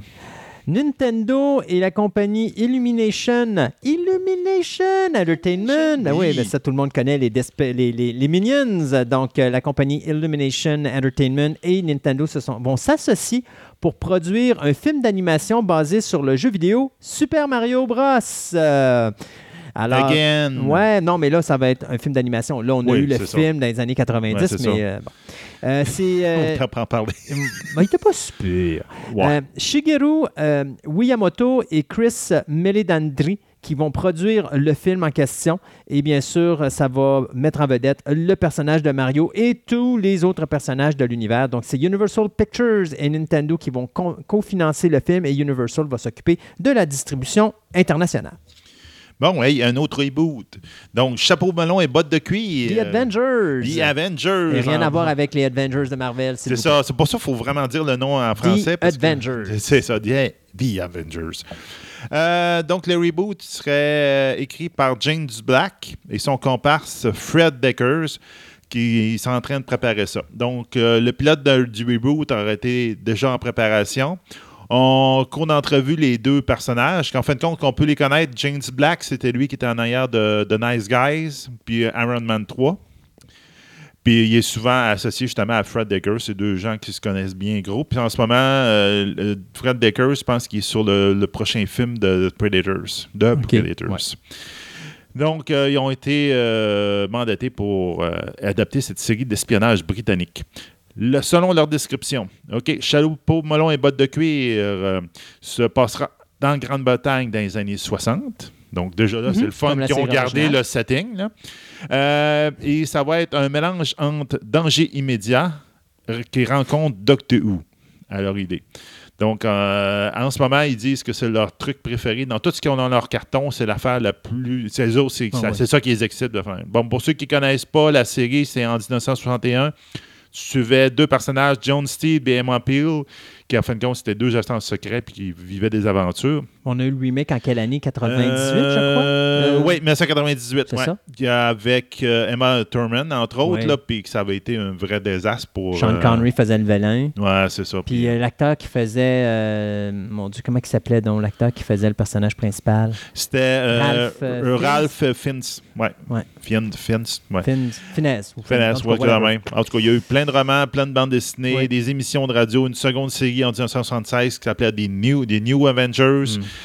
Donc, euh, il y, a- il y a un culte Ah autour oui, de cette série-là, un très gros culte. On verra bien ce que ça va donner, mais on dirait qu'ils veulent garder l'esprit puis le style. Donc, Mm. j'ai hâte de voir. Vous savez, on vous racontait il n'y a pas si longtemps que ça que Netflix commençait à signer des grands réalisateurs. On vous en a nommé un dans la dernière émission. Bien, voilà un nouveau qui vient d'être signé par Netflix, soit Luc Besson euh, et bien sûr sa compagnie EuropaCorps qui viennent de signer avec la compagnie Netflix pour faire euh, plusieurs projets euh, de films dont les ranges budgétaires seraient à peu près dans les 30 millions chacun. C'est une façon pour euh, Besson d'essayer de se sortir du trouble parce que présentement, sa compagnie euh, EuropaCorps pardon, est dans le trou de 285 millions. Alors, on essaie de, trouver des, moyens de se refinancer très rapidement. Besson, qui est en train de filmer le film Anna avec Helen Mirren, a également accepté de vendre une partie, ben, vendre. Il permet à Netflix de mettre la sur une partie de sa banque de films, donc euh, Taken, Taxi, Transporter, toutes les séries et les films qui sont faits dans ces séries-là. Alors, euh, Besson s'en va donc à Netflix dans l'espoir de sauver sa compagnie de production française. Ben, un petit peu plus tôt, on parlait de Spielberg. Donc, euh, Oui. Spielberg, a quelques projets, encore lui aussi dans ses cartons. Donc, là, il vient de s'embarquer dans un possible remake de West Side Story. OK? Ben oui, ben ça, Donc, ça, ça peut être intéressant. ça fait des années qu'il est sur ce projet-là. là. C'est ça, là. Puis là, là, on a- ça a l'air d'être bientôt, là. tu sais. Spielberg Euh, et la comédie musicale, ben, c'est du drame musical, ça ne sera jamais vu. J'ai hâte de voir ça. Oui, c'est ça. Ben, j'ai hâte de voir Spielberg là-dedans. Ouais. Je sais pas. En tout cas, ça va être spécial. Ouais. Ça va être intéressant. Ouais. Euh, ben justement, en plus, euh, ben là, il a évité comme une espèce de, de polémique parce qu'en ce moment, il y a un gros lobby hispano-américain qui est en train de men- menacer de boycotter les Oscars de cette année parce qu'ils ne représentent pas assez de latinos euh, dans les Oscars. Ouais, ouais. Moi, c'est pareil, il n'y a pas assez de noirs, il n'y a pas assez de femmes, il n'y a pas assez... Mais regarde, ça donne que cette année, il n'y en a pas. Là. Regarde, Ouais. excuse. Là. Bon, bon. Mais c'est comme l'année en 80, je pense que c'était en 96 que là on avait dit ah mais les Oscars mettent jamais des noirs, ta, ta, ta, ta, ta. puis l'année d'après ils ont donné que des prix à des noirs, mais c'est parce qu'ils les méritaient peut-être pas, mais c'est juste parce qu'on voulez être politically correct. je trouve pas ça correct parce que ça enlève toute la crédibilité à l'organisation, à l'événement. Parce qu'on se rappelle que West Side Story, ça avait été un des, oui. des guillemets, des problèmes, c'est qu'ils n'avaient pas engagé des Hispanos pour pouvoir faire jouer des, jeux, des, héros d'Hispanos, puis ils avaient bronzé artificiellement, ça moi, je l'ai jamais vu le film. là. c'est excellent comme film. C'est ça, le film est excellent, mais ça a l'air que les maquillages étaient faits azur. Là. Donc là, ils ont déjà euh, fait une partie du casting, puis là, c'est le ça, va tomber plus là-dedans. Donc, ils vont vraiment engager des vrais hispanos pour jouer des jeux d'hispanos. Euh, après ça, ben, il va il, dit qu'il travaillait sur Indiana Jones 4, 5, 5, excuse, 5. Non, j'oublie le 4, désolé. Bon, il peut-être mon cerveau qui essaie d'oublier. Donc, euh, Indiana Jones 5 serait dans les cartons aussi. Ça serait bien intéressant. On verra bien ce qu'ils vont faire avec ça, là, mais mettons que les attentes sont hautes, mais surtout la déception du 4 est basse. Donc, euh, on verra bien ce que ça va donner. Euh, DC's Legends of Tomorrow euh, va revenir pour la deuxième moitié de sa troisième saison. on vient de confirmer que l'acteur australien Kanan Lonsdale va reprendre le personnage de Wally West, soit le Kid Flash, pour devenir un season regular ou un series regular, parce que bien sûr, on va essayer de couvrir le départ des deux acteurs, soit Victor Garber et Franz Drametz. Déjà aussi, on a confirmé que le personnage de John Constantine va faire un retour. Restera à savoir s'ils vont pas le ramener d'une façon, c'est ça. Restera à voir s'ils vont pas nous le ramener d'une façon régulière plus tard, mais euh, on verra ce qui va se passer. On verra ça, ouais. C'est ça. Donc, il va euh, creuser tout le monde sur, le ship, il paraît. Autant des deux sexes. Bon, Ils vont vraiment tomber plus dans le personnage de la bande dessinée. Yuck. OK, ceci dit donc, juste vous confirmer que Flash s'en vient comme un régulier dans Legends of Tomorrow. Bon, ben là, je vais choquer complètement euh, Christophe. Vas-y. Robocop. Ah, non! Il restait pas beaucoup de temps, tu m'arrives avec Robocop. On peut pas garder ça pour la prochaine? Ah! Ben non, parce que la prochaine, on va tout de suite faire sortir l'abcès, là. Donc, euh, Robocop, ben, ils veulent faire un nouveau Robocop. Yeah. Euh, c'est pas le Robocop. Le personnage... on va rectifier. Ils veulent pas faire un nouveau Robocop. Ils veulent faire le Robocop 2 et flusher tout ce qui a été fait après. Encore la même affaire que la putain d'affaire qu'ils font avec Halloween ou la putain d'affaire qu'ils font avec Terminator. Je n'ai aucun, aucun, aucun respect pour ça. Zéro pin bar. Pour moi, ce projet-là, avant même que tu en parles, regarde, j'ai deux oreilles bouchées, c'est boycotté. J'en ai marre d'Hollywood et ces niaiseries-là. Moi, j'ai un aide qui a payé pour ces franchises-là pendant des années. C'est grâce à moi et à toutes les autres personnes qui les ont écoutées que ça vit. Vous venez me cracher au visage en me disant que ce qu'on a vu, c'était pas bon. J'en ai rien à cirer de vos versions. Vas-y, fais ta nouvelle. Ah, ben c'est ça. Donc, en fin de compte, ça ressemble à ça. Donc, en fin de compte, c'est Edward euh, Neumier, en fin de compte, qui était le, personnage en arrière du, euh, du premier Robocop, que durant un, festival de films indépendants, ils ont fait un screening. Ils ont, montré le premier Robocop, puis euh, pendant tout le voir que le monde tripait là-dessus, ben il a lâché la news comme quoi que lui-même travaillait sur une film de son film ben et qu'il se foutrait de tout le reste qui a été fait après. Donc, euh, c'est ça. C'est la nouvelle mode. Là, ah, on va nous cracher dessus, on va dire tout ce que vous avez. Tu sais, faites un reboot. Ça me dérange pas. En faites-le, ça me dérange pas. Mais venez pas. Tu sais, comment tu fais, toi, comme cinéaste? Mais pas comme cinéaste, excusez-moi. Qu'est-ce que tu fais, toi, comme, comme euh, auditeur? OK? Tu écoutes ton premier Robocop. Puis après ça, tu as Robocop 2, Robocop 3, puis tu as, euh, as, toutes les mini-séries qui ont été faites, toute la kit. Comment tu fais, toi, après ça, pour écouter ce Robocop-là? Tu le mets où, toi, dans ton film, dans ta liste de films à écouter quand tu veux te taper la série au complet? Tu peux pas. Mais non, c'est Qu'est-ce que tu penses que je vais flusher? Je vais-tu flusher 3, 4 et la mini-série qui vient après ou m'a flusher juste le 2 qui va être tout seul dans son coin? vais prendre le 2, m'a joué au frisbee, m'a l'acheter juste jouer au frisbee, puis m'a trouvé un chien dans la cour arrière quelque part, là. M'a dit, tiens, cours après ça, mon homme, puis mange-le autant que tu voudras. ça n'a pas de maudit bon sens de faire des cochonneries de même. Ça n'a pas d'allure. Puis là, tu vois, là, tu m'as fait fâcher. Puis c'est comme ça qu'on va finir les nouvelles ben cette semaine. On va finir les nouvelles quand t'es fâché. Merci, Sébastien. De rien, ça fait plaisir. Et je te dis.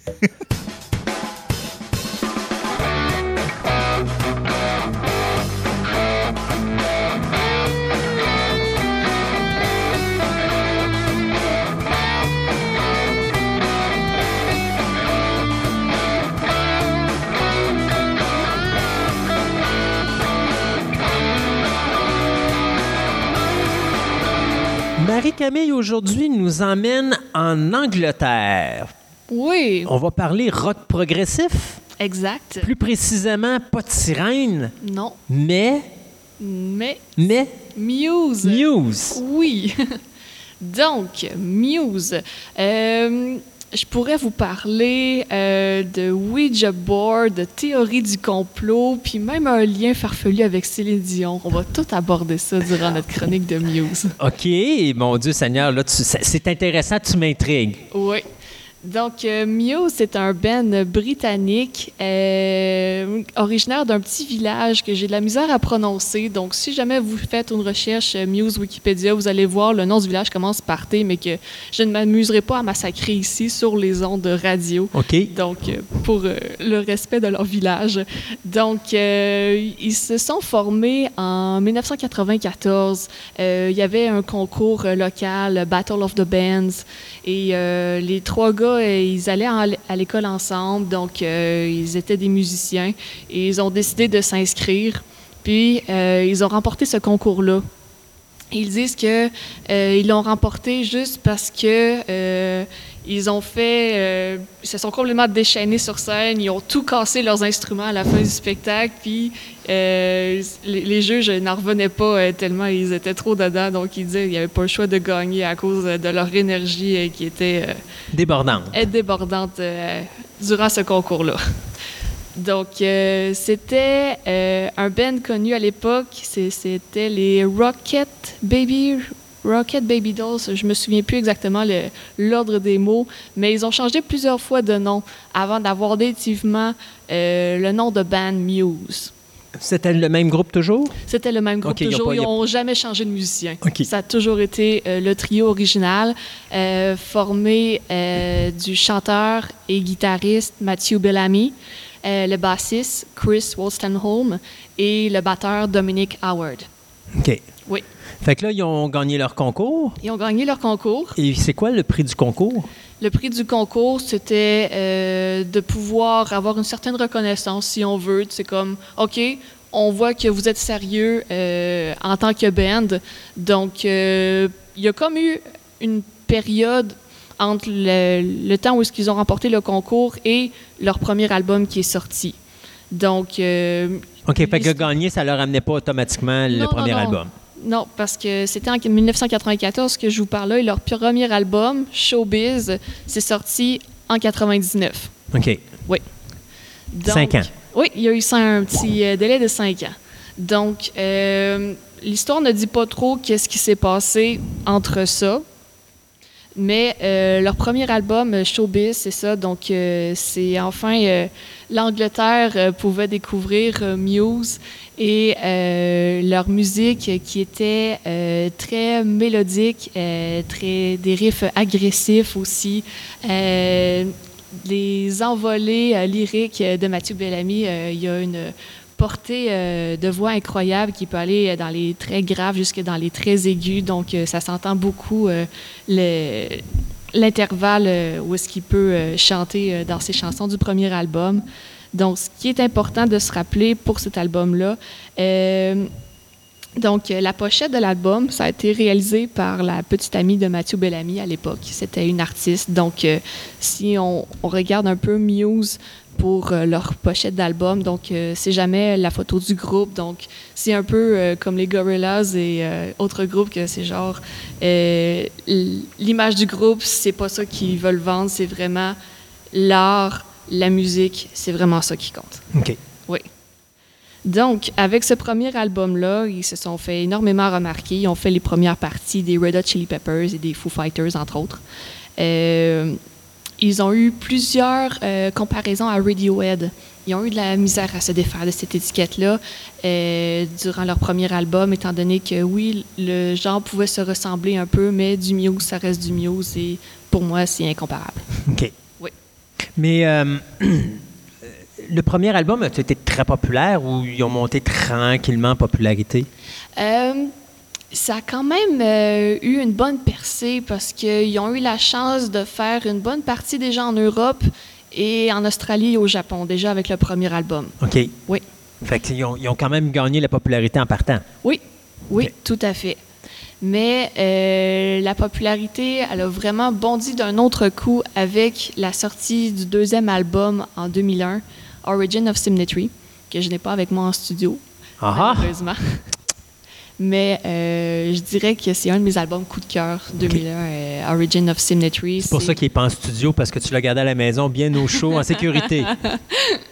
Oui, donc euh, cet album-là, il y a eu des succès radiophoniques, le premier succès radiophonique qu'on à travers l'Europe. Il y avait déjà eu quelques chansons avec Showbiz qui avaient réussi à percer. Euh, J'avais oublié d'en parler, notamment avec euh, Muscle Museum, une chanson qui allie euh, le rock et le reggae et le classique. Donc, pourquoi le titre de cette chanson? C'est parce que entre muscle et museum, dans le dictionnaire, on retrouve le mot muse. Oh! Et voilà. Et il y a eu aussi la chanson Unintended, une balade qui a euh, ébloui tous les gens. Si jamais vous avez la chance de regarder le vidéoclip, c'est tout en douceur, tout en slow motion, donc on se laisse facilement bercer par la chanson. Tantôt, tu me disais que euh, le chanteur, c'est le chanteur du groupe, je pense qu'il y avait une, euh, une formation en, Formation classique, en oui. classique qui fait que, Oui. tantôt, tu me disais, oui, ils vont dans toutes les directions au niveau musical. Oui. Oui, donc euh, souvent, euh, Mathieu Bellamy s'amuse à incorporer des morceaux de chansons classiques dans ses albums. Euh, dans euh, United States of Eurasia, entre autres, il y a un petit morceau de Chopin à la fin de la pièce. I Belong to You, c'est une des chansons où il a in- incorporé une chanson de l'opéra de Samson et Delilah. Mon cœur s'ouvre à toi, qu'on peut entendre euh, un peu chanter en français, justement, dans cette chanson-là, à cause que l'opéra, c'est un opéra français. Donc, il y a des influences vraiment d'un peu partout. Donc, cet album-là, euh, les chansons euh, importantes qui ont sorti en single, euh, il y a eu Newborn, une de mes chansons préférées. La chanson Bliss, que si vous écoutez la guitare, c'est beaucoup des arpèges et c'est inspiré directement de la musique de jeux vidéo qu'il jouait à l'époque. C'est selon les, les confidences de Mathieu Bellamy lui-même. Et euh, il y a la chanson euh, Plug In Baby, euh, qui est vraiment un succès que à peu près chaque spectacle de Muse, il y a la chanson Plug In Baby dedans. OK. Donc, c'est rapidement devenu un incontournable, cette chanson-là, pour le groupe. En 2011, le groupe a fêté le 10e anniversaire de l'album. Et pour cette occasion-là, au festival de Reading et de Leeds en Angleterre, ils ont euh, joué l'intégrale du CD de cet album-là. Donc, euh, c'était un, un bel hommage pour euh, les 10 ans de, de cet album-là, d'Origin of Symmetry. OK. Oui. Puis là, on était rendu à l'album numéro 3. On est rendu à l'album numéro 3, Absolution, qui est sorti en 2004. Donc, euh, au niveau des paroles, cet album-là, euh, c'est avec euh, les paroles les plus sombres, on peut, si on veut, du côté de Muse, étant donné que cet album-là, donc, c'est sorti en 2004. C'était le contexte de la guerre en Irak. Donc, Mathieu Bellamy, c'est un grand adepte. Euh, des, choses qui ne vont pas bien dans le monde. Il s'intéresse beaucoup à la politique, aux théories du complot. Donc, euh, ça se reflète beaucoup dans euh, l'inspiration, les livres qu'il lit, l'inspiration qu'il va chercher pour les paroles de ses chansons. Donc, souvent, oui, il y a des chansons d'amour, mais souvent, c'est c'est ça qui est vraiment intéressant du côté de News, c'est que on peut avoir toutes sortes de sujets qui nous portent à réfléchir avec leurs chansons. Puis, toujours la popularité montante? Toujours popularité montante. Euh, Absolution, c'était euh, l'album qui les a fait euh, commencer avoir une notoriété en Amérique du Nord. Donc euh, là, ils étaient rendus à faire des grosses salles de spectacle partout en Europe et ils avaient une grande renommée. Mais là, c'était un peu recommencer à zéro avec Absolution, étant donné que là, ils devaient se faire découvrir en Amérique du Nord. Donc euh, aux États-Unis, euh, ça dérange pas. Si t'es gros en Europe, il faut que tu recommences par les petites salles de OK, spectacle. ça veut dire que les deux premiers albums qu'ils ont fait, ils ont percé en Angleterre, mais les Américains ne connaissent pas encore. Non, OK. Non. Tout euh, le reste du monde à peu près euh, connaît Muse, euh, sauf l'Amérique du Nord. OK. Ils Oui, sont donc bien difficiles, les Américains. ils sont très difficiles. Ah! Oui, Donc, avec Absolution, ils percent le marché nord-américain. oui. Donc, euh, D'une bonne façon ou c'est coup-ci, coup-ça, mais on espère que le prochain va nous aider encore plus? Exact, oui. C'est les, les premières bases Ok. euh, sont jetées pour euh, la notoriété de Muse en Amérique du Nord avec cet album-là. Donc, euh, ils ont eu trois gros succès avec euh, Time is Running Out, avec euh, Stockholm Syndrome et avec Hysteria. Il y a eu la chanson aussi euh, Butterflies and Hurricanes, mais celle-là a été plus populaire du côté de l'Europe que du côté nord-américaine. OK. Oui. Fait que là, après ça, on a l'album prochain, qui est le quatrième. Oui. Donc, euh, juste une petite parenthèse que j'ai oublié de parler Oui. euh, concernant euh, Origin of Symmetry. J'allais vous dire que j'allais vous parler de Céline Dion. Oui, c'est vrai. Ben oui, il faut Oui. pas oublier Céline. Mais non, faut pas oublier Céline. Si on peut avoir Céline à Fantastica, ça va peut-être amener plus de codes d'écoute. Exact, oui. Donc, euh, Céline Dion, euh, quand elle est sortie de sa sabbatique pour faire son show à Las Vegas, au lieu d'appeler son spectacle New Day Ascom, elle voulait appeler son spectacle Muse. Oh, ça a fait des problèmes. Muse n'était pas content. Mhm. Donc, euh, Céline Dion, ils ont offert 50 000 à Muse pour qu'ils acceptent de laisser leur nom pour le nom Le du spectacle. spectacle, ce qu'ils ont refusé parce que Mathieu Bellamy a dit on ne veut pas euh, que les gens pensent qu'on est euh, le backing band de Céline Dion. OK. Donc, euh, ils n'ont pas eu le choix de se tourner avec euh, leur nom euh, d'album New Day Ascom pour la tournée de Céline. Et voilà. Bon. Pauvre Céline. Pauvre Céline. Une autre fois peut-être. exact. Donc, l'album après Absolution qui s'appelle Black Holes and Revelation, qui a été vraiment un très gros succès partout sur la planète. Pas seulement en, en Europe, mais vraiment aussi en Amérique du Nord. Donc, euh, Parce que là, ils sont connus. Donc là, la popularité va monter. Puis ont-tu ont commencé à faire des concerts en Amérique du Nord à ce moment-là? oh, ils avaient déjà commencé avec euh, Absolution avant. OK. Oui. Là, donc, euh, la notoriété, vraiment, elle s'étend avec euh, Black Holes and Revelations. Donc, ils ont eu... ça a été aussi un tournant au niveau des sonorités à explorer. Black Holes and Revelation, donc toujours une recherche musicale intéressante. Euh, par exemple, avec Origin of Symmetry, ils ont été chercher euh, de l'ordre d'église, ils ont même été chercher des sons d'os d'animaux euh, et du mélotron. Ça, c'est comme, j'ai vu ça hier sur Wikipédia, le mélotron, puis c'est comme, c'est un, un instrument que, apparemment, en Angleterre, il y avait David Bowie, même Oasis, qui utilisait cet instrument-là, qui ressemble un peu à une espèce de euh, clavier synthétisé. Donc, euh, c'est vraiment quelque chose euh, de spécial, la sonorité de cet instrument-là. Donc, le mélotron, j'ai appris ça hier. Donc, en plus, avec Black Holes and Revelation, Muse, ils disent on n'a pas peur de toutes les sonorités qui existent. Donc, si on veut faire de la pop, on peut faire de la pop. Si on veut faire du dance, on va faire du dance. Donc, ils ont vraiment allié plusieurs styles et ils se sont beaucoup amusés avec euh, l'arrangement, justement, pour faire euh, des chansons autant avec euh, des riffs agressifs comme on les connaît, mais aussi avec des, mélodies accrocheuses qui te font danser parce que l'album a été enregistré une partie à leur studio au lac de Côme en Italie et une partie à New York aussi. Donc les influences de chacune des villes dans lesquelles ils ont enregistré, ça s'entend sur l'album. OK. Fait que là, euh, même là, ils commencent à enregistrer en Amérique du Nord ce qu'ils n'avaient pas fait avant cet album-là. Exact. OK. Oui. Donc, euh, avec euh, Black Holes and Revelation, euh, leur grosse chanson, euh, ça a été Nights of Sidonia, qui est maintenant euh, sur tous les spectacles de Muse où vous allez aller sur la planète, qui est un peu euh, l'hommage de Muse justement à New Morricone. Donc, une chanson euh, qui se passe dans le Far West. Le, le vidéoclip, il est absolument hallucinant si vous avez la chance de le voir. Et euh, ils ont aussi la chanson Supermassive Black Hole qui a été très populaire. Donc, euh, c'est la chanson euh, Dance que je vous parlais un petit peu tout à l'heure et euh, qui a figuré, entre autres, sur la bande sonore du film de Twilight. Donc, le lien de Muse avec Twilight, je vais en reparler aussi tout à l'heure, étant donné que ça a été un partenariat assez lucratif pour eux. Ben là, j'espère, surtout Twilight. Oui, exact. Next! Next. Donc, après Black Holes and the Revelations, euh, ils ont eu l'album The Resistance en 2009. Donc, The Resistance, Euh, ça a été un autre tournant pour le groupe, étant donné que avec cet album-là, ils ont fait la première partie de U2 avec leur tournée 360 degrés. Donc, les ambitions du Ben à ce moment-là, c'était The Sky is the Limit. C'est même à cette époque-là que le chanteur a déclaré on veut être le premier Ben à jouer dans l'espace, littéralement. OK. Bon. Très original. Oui.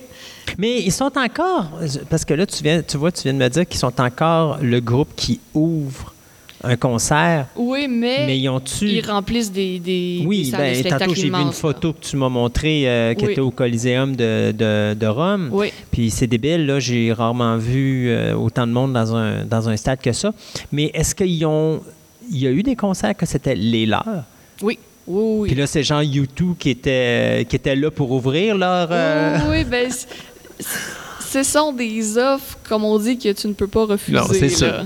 Donc, faire la première partie de YouTube, euh, c'est sûr que ça amène un, un tout autre public qui ne t'aurait pas découvert euh, autrement. Mais oui, euh, Mais je veux Muse- dire, quand ils ont à fait. partir de Black Holes and Revelation, euh, les grosses salles de spectacle un peu partout dans le monde, il n'y avait pas de problème à remplir ça. Puis si, mettons, il allait minutes. concert dans, dans des stades, des choses comme ça, il était-tu le groupe, C'est le groupe. Oh oui. euh, euh, euh, voyons, le groupe qu'on allait voir ou c'était encore le premier groupe d'un concert? non, non, non, c'est bon. Donc, euh, en Europe, leur notoriété est déjà acquise depuis longtemps. En Amérique du Nord, ça a été plus à partir de ça Black. Holes and Revelations. OK. Donc, The Resistance, euh, c'est un autre album qui poursuit sur la lancée des sonorités qu'on a vu dans euh, Black Holes and Revelations. Il y a beaucoup de classiques, euh, beaucoup d'arrangements d'orchestre aussi dans celui-là. Euh, c'est l'album sur lequel ils ont essayé justement d'être le plus accompli, entre autres avec la symphonie que Mathieu Bellamy a écrite en trois parties qu'on retrouve sur cet album-là. Et ils ont eu aussi sur cet euh, album-là euh, leur chanson I Belong to You, qui a fait partie de la bande sonore de Twilight, et une chanson qu'on ne retrouve pas sur cet album-là, mais qu'ils ont composée spécialement pour le troisième film de Twilight, qui s'appelle Neutron Star Collision, euh, à la demande de, l'auteur du livre de Twilight, qui était une grande fan de Muse. Donc, c'est pour ça qu'elle leur a demandé justement d'incorporer des chansons au film. Ce qu'ils ont accepté parce qu'ils voulaient se faire connaître d'un Mhm. autre public, mais en même temps, ils est venu avec une étiquette qui, après ça, ils étaient moins fiers un petit peu, mais quand même. D'être associé à Twilight? Ah. Euh, c'est ça, les, les contre-coups du succès. Exactement. Donc, euh, de très bonnes chansons de Resistance. Euh, on pense à Uprising, euh, qui a plusieurs euh, candidats à la chefferie américaine qu'ils voulaient utiliser pour avoir leur single euh, de tournée, ce que Muse a toujours refusé. Ben oui. Et euh, autre chanson aussi, donc euh, je n'ai parlé, ça, Undisclosed Desires, Way Uprising, puis la symphonie Exogenesis. Donc vraiment, très bel album. Ensuite, Muse. En 2012, ce sont les Jeux olympiques de Londres. Muse euh, remporte le concours pour faire la chanson thème des Jeux. Oh, Oui. ça, c'est le fun. Ça, c'est un très Ça, c'est encore mieux que Twilight. Ça, c'est encore mieux que Twilight. Donc, la chanson Survival, euh, qui a été euh, la chanson thème des Jeux olympiques de 2012, euh, qu'on a pu voir jouer live à la cérémonie de clôture des Jeux. Donc, c'est une très belle chanson, vraiment. euh, une chanson que tu écoutes, puis tu pas le choix d'être complètement dedans. C'est pas une chanson qui parle euh, d'amour, de liberté, de paix dans le monde. C'est non, non, c'est je veux gagner, la vengeance est mienne et euh, je vais gagner la médaille. Puis euh, c'est vraiment des thèmes, c'est comme, ah, tu sais, on s'assume là en tant Mhm. qu'athlète. Donc, c'est des thèmes différents de ce qu'on est habitué de voir dans les chansons thèmes de Jeux olympiques, mais le comité l'a quand même choisi pour représenter les Jeux de Londres. Donc, euh, c'est vraiment euh, un très bel accomplissement que Muse a réussi euh, avec cette chanson-là. Donc, par contre, avec le revers de la médaille, c'est que en gagnant le contrat pour le thème des Jeux de Londres, Muse ont entre guillemets perdu la chance de faire euh, la chanson pour le prochain film de James Bond. OK. Skyfall. C'était vraiment un combat entre Adele et Muse pour la chanson des Jeux olympiques et la chanson de James Bond. Donc, Adele a remporté pour la chanson du film, mais quand même, Muse ont voulu montrer aux gens ce qu'ils auraient été capables de faire s'ils avaient eu à composer une chanson euh, pour euh, un film de James Bond. Et ça, ça s'entend justement sur l'album The Second Love qui est sorti en 2012. Donc, on retrouve la chanson Survival qui a été la chanson aux Jeux olympiques et la chanson Supremacy. Donc, si vous écoutez les arrangements euh, orchestraux, donc oui, on, entend les, sonorités d'un film de James Bond, euh, l'atmosphère et tout, mais euh, en même temps, ça a été un très bon choix que ce soit Adele qui gagne ce concours-là pour Skyfall parce que sa chanson vraiment fitait plus avec l'atmosphère de ce film-là. Effectivement. Puis, euh, il y a quelque chose que je vais toujours donner à James Bond, même si maintenant je ne suis pas un grand fan de Daniel Craig puis de cette direction-là qu'ils ont pris. les thèmes sont quand même restés typiquement Bond. Vous écoutez une chanson Bond, puis que ce soit n'importe quel film, c'est du Bond. Puis j'ai jamais compris comment il faisait pour toujours aller chercher cette sonorité qui fait que quand tu écoutes la chanson, automatiquement tu dis OK, ça c'est un James Bond. Tout le temps, tout le temps, tout le temps. Il y a une espèce de sonorité dans les chansons. Puis des fois, tu as des musiciens qui vont, chanter, qui vont dire une chanson ou qui vont chanter une chanson, pardon. Ça, ça sort complètement de leur style parce qu'ils s'adaptent carrément à, l'esprit Bond. Je pense, je peux penser à Madonna, qui était un bel exemple. Euh, mon Dieu, Duran Duran, avec A View to a Kill. C'est très Bond comme thème, avec la scénarisation et tout ça. Puis, euh, c'est quelque chose que j'ai toujours donné le crédit à l'univers de James Bond ou aux gens qui s'occupent de l'univers de James Bond, c'est de dire qu'ils ont... S'il y a une chose qui est restée dans toute la série de films, c'est la chanson thème elle demeure toujours digne de, de, Bond. Et moi, la musique de Skyfall, c'est une des meilleures chansons, je pense. De la nouvelle clique Bond, là, avec Daniel Craig, là, je pense que c'était une des tops qui avait été faite. Tout à fait, tout à fait, oui. Mais de toute façon, ça leur laisse simplement le temps d'en faire un autre. Il y a encore plein de James Bond qui s'en viennent. Exact, exact. Euh, Muse euh, va toujours pouvoir se reprendre dans le futur, mais des Jeux olympiques à Londres, ça risque d'arriver moins souvent. Exactement. en plus, ils sont chez eux. Oui, exact. Donc, euh, c'était parfait. Euh, le Second Law, donc, euh, qui a eu une très grosse notoriété. Muse qui a poussé une note de plus encore pour les expérimentations musicales, oui. Ils ont même inclus du dubstep dans une de leurs chansons. Oh, wow! Oui.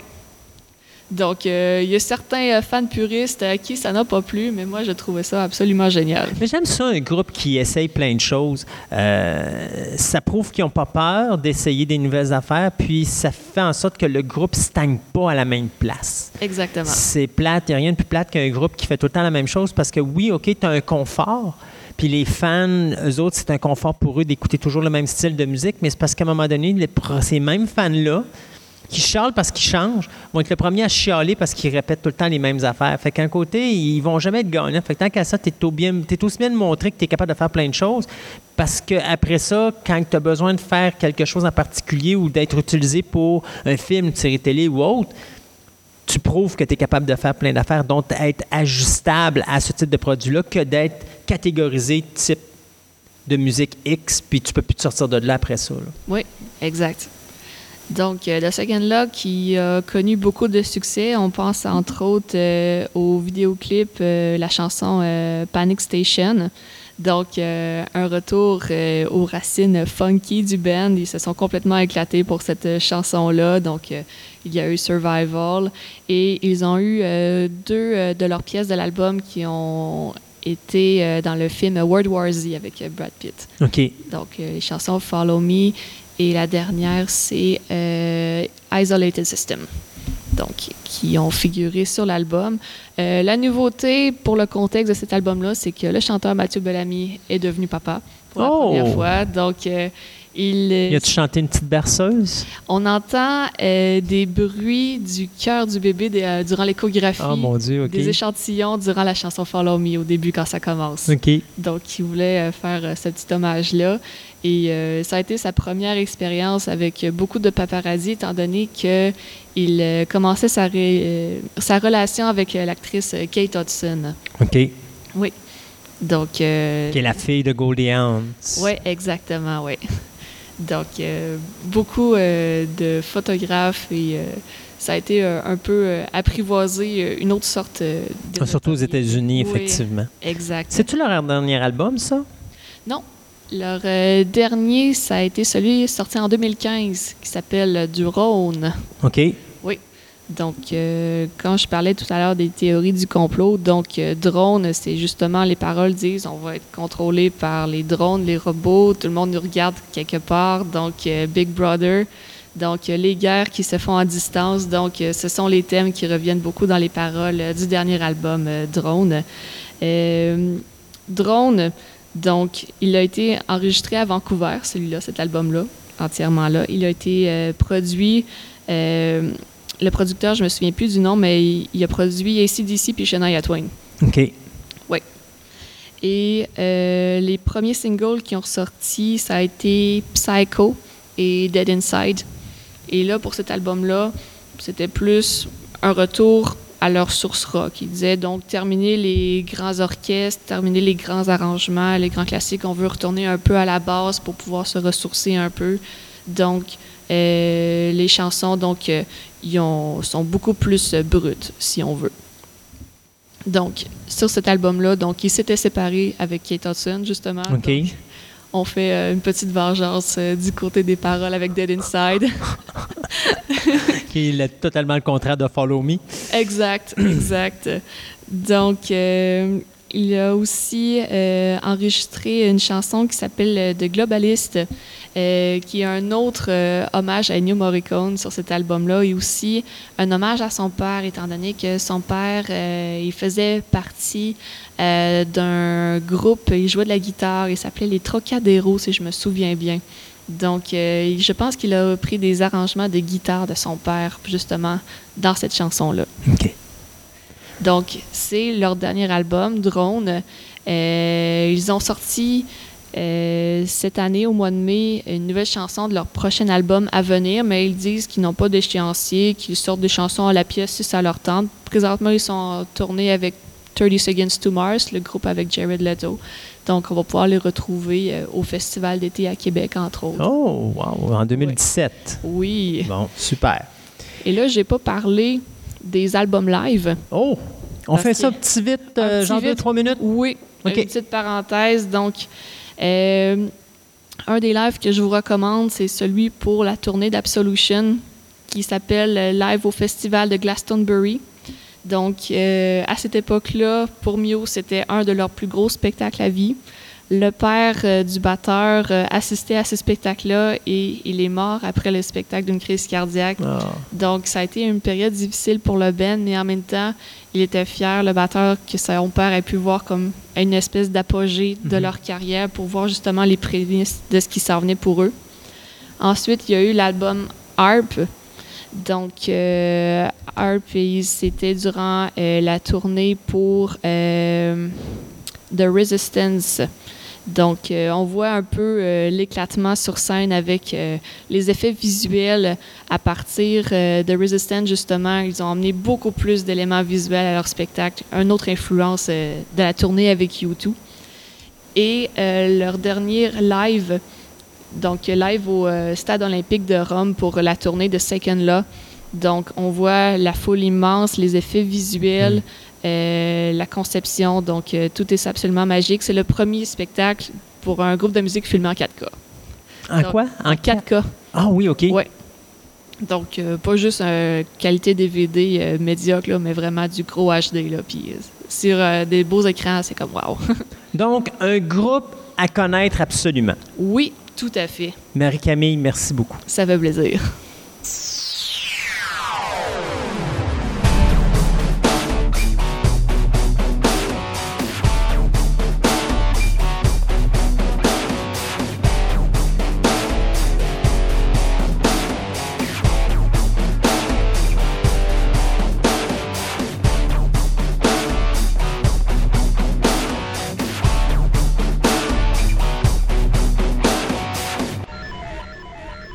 Sommes rendus à parler science avec Sébastien. Ben oui. Donc, de quoi qu'on parle dans cette émission? Ah, de plein de choses. On va parler de béton vivant, de liquide qui pèse moins que rien, et etc. Yosh! Alors, regarde, on va rentrer dans la grosse science. Là. Donc, euh, ben, la living tech, c'est ce qu'on appelle en anglais, ou la, la- la technologie vivante, c'est un, un domaine qui est en train de tranquillement se développer. Qu'avant, on voyait en science-fiction, entre autres, si on parle de séries comme Babylon 5 ou encore Farscape.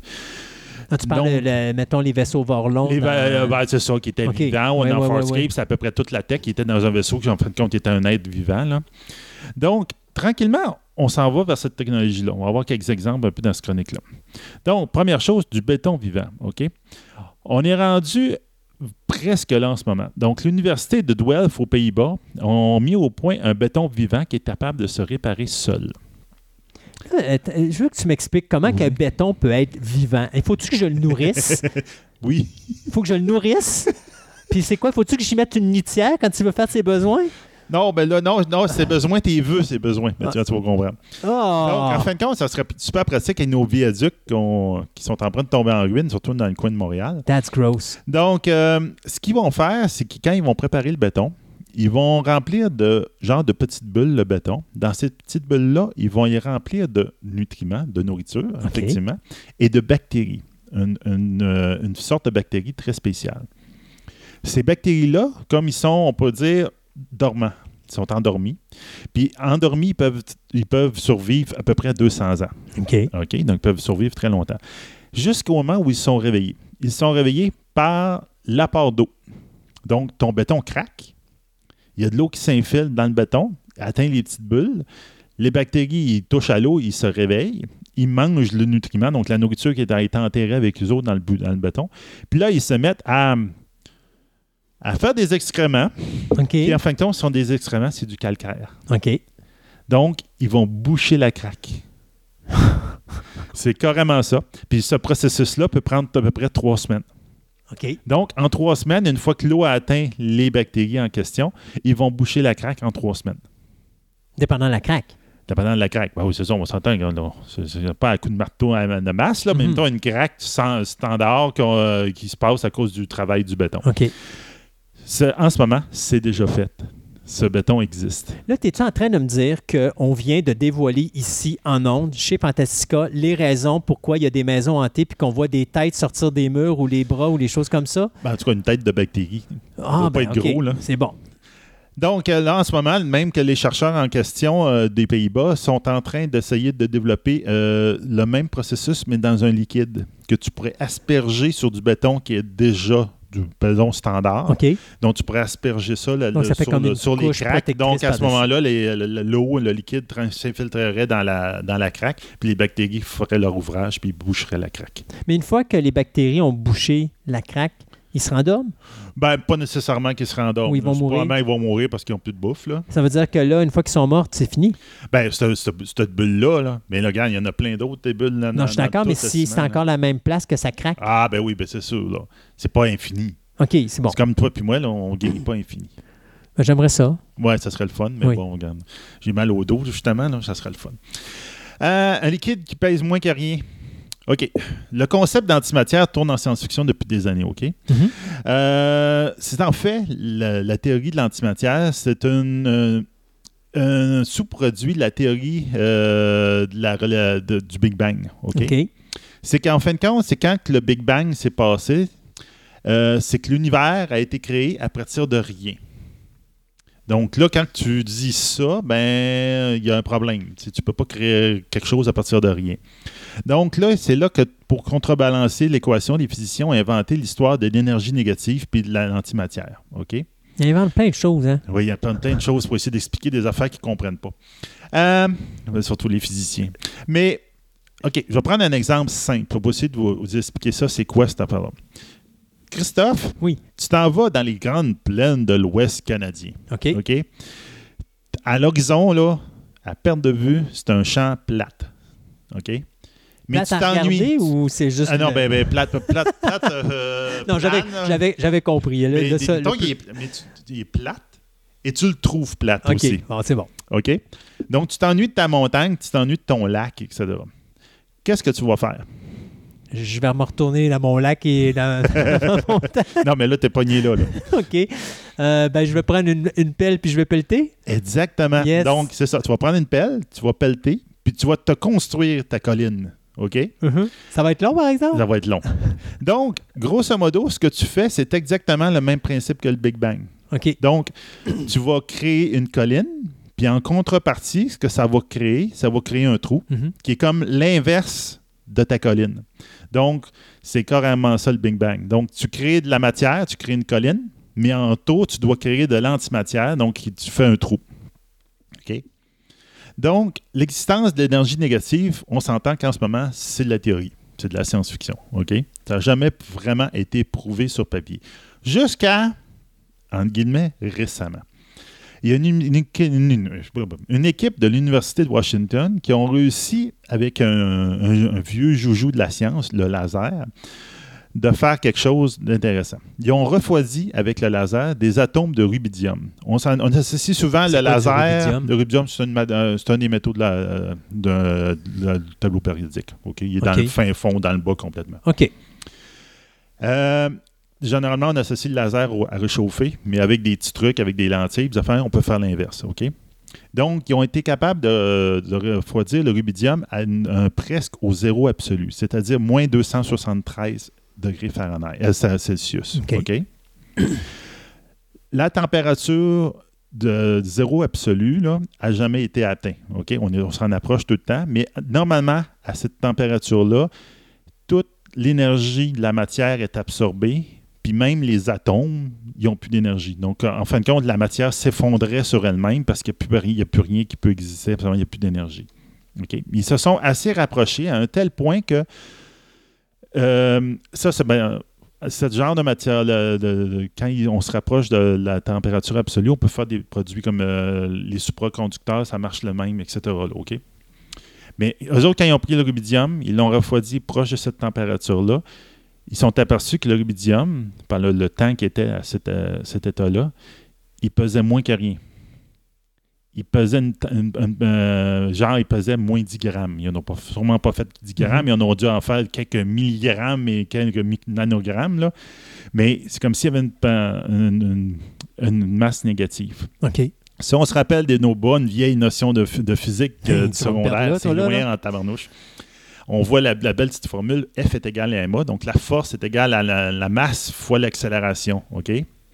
Donc, grosso modo, ça veut dire que si tu prends une, bille, tu, appliques une force dessus, tu la pousses, tu lui donnes une accélération, la une masse, ben, elle va accélérer vers, à l'opposé, ben, dans la direction que tu mhm. pousses. Mais cette masse-là de rubidium, comme elle a une masse négative, quand ils l'ont poussée, elle a voulu revenir vers eux autres. C'est comme si ça avait frappé un mur invisible, puis ils l'ont lâché, puis elle est revenu vers eux autres. Hmm. Donc, ça a comme prouvé un peu qu'il y avait une masse négative. Donc, ça, ça ouvre tout un autre univers. Puis ah, ben, finalement, que le gars qui a sorti l'histoire d'antimatière et d'anti-énergie, il était peut-être pas, si fou que ça. Ben, de toute façon, euh, moi, j'ai toujours dit la chose suivante. C'est drôle, là, le monde va rigoler à la maison, mais j'ai toujours dit la vie, c'est un beigne. Ça tourne en rond. Alors, tu ne peux pas avoir quelque chose qui n'est pas dans ton rond. Alors, on est tous habitués à avoir les mêmes choses dans nos vies. Donc, tu sais, c'est sûr et certain que toutes les réponses sont en avant de nous autres. Il faut juste être attentif. Fait que si tu dis que, effectivement, j'aime bien l'idée que si tu pars d'un univers qui n'a rien, c'est parce qu'il est allé chercher quelque chose quelque part. Donc, il fallait qu'il y ait quelque chose. Ah, bah oui. Tu sais, il n'y a pas le choix, là. Fait que, tu sais, c'est comme, euh, mettons, euh, vous avez, mettons, un verre, puis vous mettez un bouchon, puis il remplit l'espace. Quand vous allez mettre de l'eau, ben votre espace, lui, va diminuer, mais votre oxygène disparaît quelque part, lui. Fait qu'il faut qu'il sorte, sinon, à un moment donné, ben, le bouchon pète. Il y a une c'est une secret, hein? C'est un vieux principe qui, date de, très longtemps. Oui, c'est ça. Fait que l'idée est bonne. Oui, c'est ça. Donc, ça, ça pourrait expliquer bien des phénomènes comme le Big Bang, entre autres, et d'autres phénomènes, entre autres astronomiques, genre les trous noirs, etc. Ça peut donner des explications, puis de l'eau au moulin pour qu'il sorte d'autres théories. Mhm. donc, c'est peut-être une théorie qui a été prouvée en physique. Donc, c'est bien intéressant. Hmm. Euh, la NASA réinvente la cote de maille. La cote de maille de bonne vieille cote de maille ben euh, médiévale. qui était faite en fin de compte des anneaux de métal entrelacés, mm-hmm. qui, qui étaient tellement petits, ces anneaux-là, qui empêchaient les, dagues de rentrer dans l'armure. Mais la NASA vient d'essayer de trouver une nouvelle utilisation à ce genre de matière-là. Donc, contrairement à la cote de maille, elle, euh, traditionnelle, la NASA, elle, est composée de deux matériaux métalliques différents. OK? D'un côté, il y a un côté givré, puis un côté bon pour la santé. Euh, non, ça, c'est les, les mini-wits, ça, c'est pas ça. On passe à d'autres choses. ça, je vu les mini-wits. As-tu fait une blague, là, ou bien J'ai fait une blague, ça n'a pas marché par toi. T'es le seul auditeur, il n'a rien compris. Oh, on oublie ça. OK, donc... Non, en fin de compte, il y a un des côtés euh, est un isolant. Donc, il absorbe, il permet de protéger, la, de garder la chaleur du cosmonaute. Et de l'autre côté, c'est un côté réfléchissant. Donc, un peu comme un miroir, qui lui va réfléchir la, lumière du solaire. Donc, c'est ça, comme tu es confronté au soleil, au lieu que la chaleur du soleil le brûle à l'intérieur, elle va juste réfléchir. Elle va réfléchir. Donc, ça va le double protéger, double protection, en fin de compte, qui est la dualité de l'espace d'un cosmonaute qui, va dans l'espace. Donc, le fait que c'est très, très, très froid, mais il faut qu'il garde sa chaleur, mais que le côté exposé au soleil, là, tu vois cuire, là, ça se mhm. presque instantanément parce que tu n'as plus la protection de l'atmosphère, mhm. etc. D'ailleurs, c'est une des raisons pourquoi. Euh, il calcule l'heure où, mettons, il était sur la Lune à l'époque, il calculait l'heure où est-ce que tombait sur le côté solaire parce que justement, ça devenait extrêmement chaud. Exactement. Tu étais mieux de ne pas être dehors et d'être dans la capsule à ce moment-là. Euh, donc, ce développement de ce matériel-là, euh, normalement, coûterait très, très cher. Puis tous les, matériaux que la NASA a inventés, ou presque, ça coûte extrêmement cher. La NASA coûte cher. La NASA coûte cher, mais en tout cas, ça, on en mhm. reparlera. Euh, sauf que présentement, ce matériel-là, en partie, a été construit par une imprimante 3D. Hein, comme on a déjà parlé en ondes. On a déjà parlé en ondes, donc ça vient de couper de beaucoup les coûts. Même que la NASA a même baptisé un peu cette techno 4D parce qu'en fin de compte, elle ne construit pas juste la matière, de, une matière, mais elle, peut, il y a deux matières qu'elle peut imprimer en même temps, etc. Donc c'est encore plus comme une évolution encore mhm. de l'imprimante 3D. À un moment donné, il va falloir qu'on parle de la NASA et son utilité dans l'univers parce que présentement, il me semble que maintenant qu'ils font plus de navettes montées dans l'espace, là, ils n'ont plus grand-chose à faire de leur temps. Ben, euh, ils ont des affaires à faire, mais bon, ils se font, euh, ils se font dire bien des choses. Là. Ils doivent on va en parler dans une chronique. Là. J'ai, un petit ils doivent trouver le temps. Ils doivent trouver le temps long, les gars, là-bas. Ça n'a pas de sens. Donc, on n'est peut-être pas si loin, en fin de compte, des petits robots qui vont construire des, stations spatiales à la, à la Wally, là, qui vont nous construire des maisons. Quand est-ce? Quand est-ce? Ah, bien, je sais pas, bientôt. En tout cas, peut-être pour la mission sur Mars, ça va être ça. Hein. Ben là, pas le choix, il va falloir qu'ils fassent de quoi pour là-bas? hey, euh, poser une autre question. Mettons que tu vas. T'es-tu bon pour faire du bricolage? Non? Si je te disais que j'essaye encore de passer mon diplôme de maternelle, puis c'est probablement une des raisons pour lesquelles je ne l'ai pas. Bon, garde, on va, euh, donc ça va être le parfait candidat pour la démonstration. Faut que tu cognes, euh, faut que tu plantes des clous chez vous pour réparer ton cabanon, là. Mm-hmm. Tu te fais sur un, pouce, là. Non. Non, parce que tu n'as pas utilisé le marteau? Oui, mais non, là-dessus, je suis pas. Euh, j'avoue que j'ai jamais frappé sur mon pouce. Je frappe sur le clou. Ouais, mais mettons que tu te fasses sur le pouce. C'est quoi ton premier réflexe? Je vais tout lâcher. tu vas sacrer. non, je vais probablement tout lâcher. Le sac vient après. Ouais, mais qu'est-ce que tu vas faire avec ton pouce? Généralement, le premier réflexe qu'on a, nous autres. Ben, je sais pas dans quel état il va être. Alors, deux choses. Ou je l'amène à l'hôpital, ou bien je me mets un band-aid dessus. Oui. Ou encore, la première chose que souvent le monde fait, les enfants, ils font des enfants. Tu mets dans, dans ta bouche? dans ta bouche. Mm-hmm. Ben, en fin de compte, il y a peut-être une raison pour ça. OK. Parce qu'on n'a pas passé notre aspect euh, jeunesse ou quand on était bébé, c'était les activités favorites qu'on avait, Encore non? plus simple. Oh. C'est que la salive humaine est effectivement un antidouleur très, très puissant. OK. C'est carrément ça. Donc, on a fait plusieurs études et, puis on a trouvé un produit dans la salive humaine qui est effectivement un antidouleur, un des plus puissants connus. OK. C'est peut-être pas en petite quantité, on s'entend mais que le réflexe qu'on a effectivement de se mettre le doigt dans la bouche quand on fait, on fait mal est excellent. Ce dernier serait jusqu'à six fois plus puissant que la morphine. Wow. Il serait, a, été appelé opiorphine. Puis l'opiorphine serait naturellement produit par l'humain dans notre salive. Ce composé causerait une chaîne, une chaîne de, réaction dans le corps qui ferait, bloquerait tous les signaux de douleur, comme un antidouleur. Euh, il a été, finalement été identifié. Il a même été testé sur des rats avec succès. Donc, ils ont été capables de dire oui, c'est ce produit-là qui te fait. Contrairement à la morphine, ce dernier ne serait totalement non addictif et pourrait être utilisé dans une, période prolongée sans avoir de, de, développer une tolérance. Donc, tu deviendrais. Tu, tu sais, il y a plusieurs produits. Mais là, c'est quoi qu'ils veulent faire avec ça? Par fin de compte, ça pourrait être la médecine. OK, mais ce que je veux dire, c'est. Remplacer la morphine. Ils veulent remplacer la morphine, OK? Mais là, est-ce que tu es en train de me dire qu'ils vont prendre mes microbes et qu'ils vont te les injecter? ben là, regarde, c'est pareil comme tout n'importe quel produit pharmaceutique. Moi, j'ai fait, euh, fait de la synthèse de produits pharmaceutiques dans, dans, mes études. Là c'est la première chose que tu fais, effectivement, tu extrais une plante ou tu extrais quelque chose, tu dis, ben, regarde, euh, ça ressemble à ce produit-là. Tu essaies d'identifier le produit, puis là, tu l'utilises, tu l'essayes. C'est vraiment ce produit-là qui a été efficace contre le cancer, le premier, mhm. contre le paludisme, le phénomène. Mais après ça, tu, tu, le, regardes, le produit, puis tu dis, OK, il est construit comme ça. Là, j'ai essayé de le faire en labo, pareil c'est sûr que souvent, le développement des médicaments, après ça, c'est là. Pour le commercialiser, euh, tu peux pas faire cracher du monde dans un. Non, mais c'est tous les crachoirs d'un bar puis euh, faire quelque chose avec ça. faut que tu puisses, après ça, le reproduire en laboratoire pour faire quelque chose à grande échelle. Donc ça, ça va être euh, ça va prendre du temps. Ça va prendre du temps avant que ça soit en masse production, mais on vient d'identifier quelque chose qui est vraiment potentiellement extrêmement intéressant. Hmm il reste beaucoup de temps? Encore? Oui, hein, je ben, il nous reste encore ah, euh, facilement 9 euh, minutes. Oh, oui. Hein. Est-ce que le voyage dans le temps est possible? Point d'interrogation. Bien, c'est sûr. J'en parlais justement euh, il n'y a pas si longtemps avec un de nos chroniqueurs en dehors des ondes, puis probablement qu'on va en avoir en ondes, dépendant si sa chronique est passée au moment où on parle de, ça. où est-ce qu'on disait que la meilleure machine à voyager dans le temps, c'est probablement vos négatifs à la maison? Oui. Parce que tu as tous tes appareils photo, euh, avec toutes les photos qu'on a prises dans le temps, on est capable de revenir puis de voir ça. C'est sûr qu'on ne le vit pas, mais on le voit. Donc. Non, c'est ça.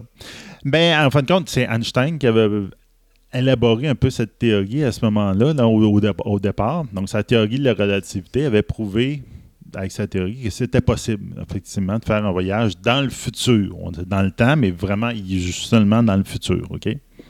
Ben, Pourquoi est-ce qu'on ne peut pas faire un voyage dans le passé? Ben, c'est ça l'affaire. Parce qu'arrêter de faire un voyage dans le futur, c'est pas dur. Tu vas, tu vas, me faire dormir pendant 100 ans dans une hibernation suspendue, puis je vais faire un voyage dans le temps, dans le futur. Ça, n'importe qui peut faire un voyage. Oui, sauf que tu vas avoir vie 100 ans. Non, parce que je suis en hibernation. Ben, sauf si on tombe dans la science-fiction, l'hibernation, Oui, ben, enfin, on parle de ça, mais on sait quand même qu'il y a quand même une base réaliste. C'est juste que c'est les cellules qui ont des problèmes quand ils, vont congeler l'individu. Ça, c'est quelque chose aussi qui, est qui ont fait une grosse, grosse percée dernièrement. Exactement. parce que tu n'as pas le choix. si, si, mettons, on veut faire de l'exploration spatiale, on va avoir besoin de ça. Tu ne peux pas faire des, voyages de 20, 30, 40, 50 ans ou même 100 ans avec un équipage qui va changer régulièrement. Mm-hmm. tu, dois, à un moment donné, quand même être réaliste et dire, oui, OK, on va, on va faire une hibernation, mais les cellules présentement ne t'offraient pas la run. Mais la, technologie est quand même là. Je veux dire, l'idéologie. L'idéologie en arrière de ça. La pratique n'est pas encore rendue là. Pas encore à cause des cellules, mais on a quand même la technologie de givrer quelqu'un. Oui. Tu sais, elle est là pareil, le, liquide et oui, tout. Sauf que les cellules, mais c'est les cellules qui ne survivent, pas.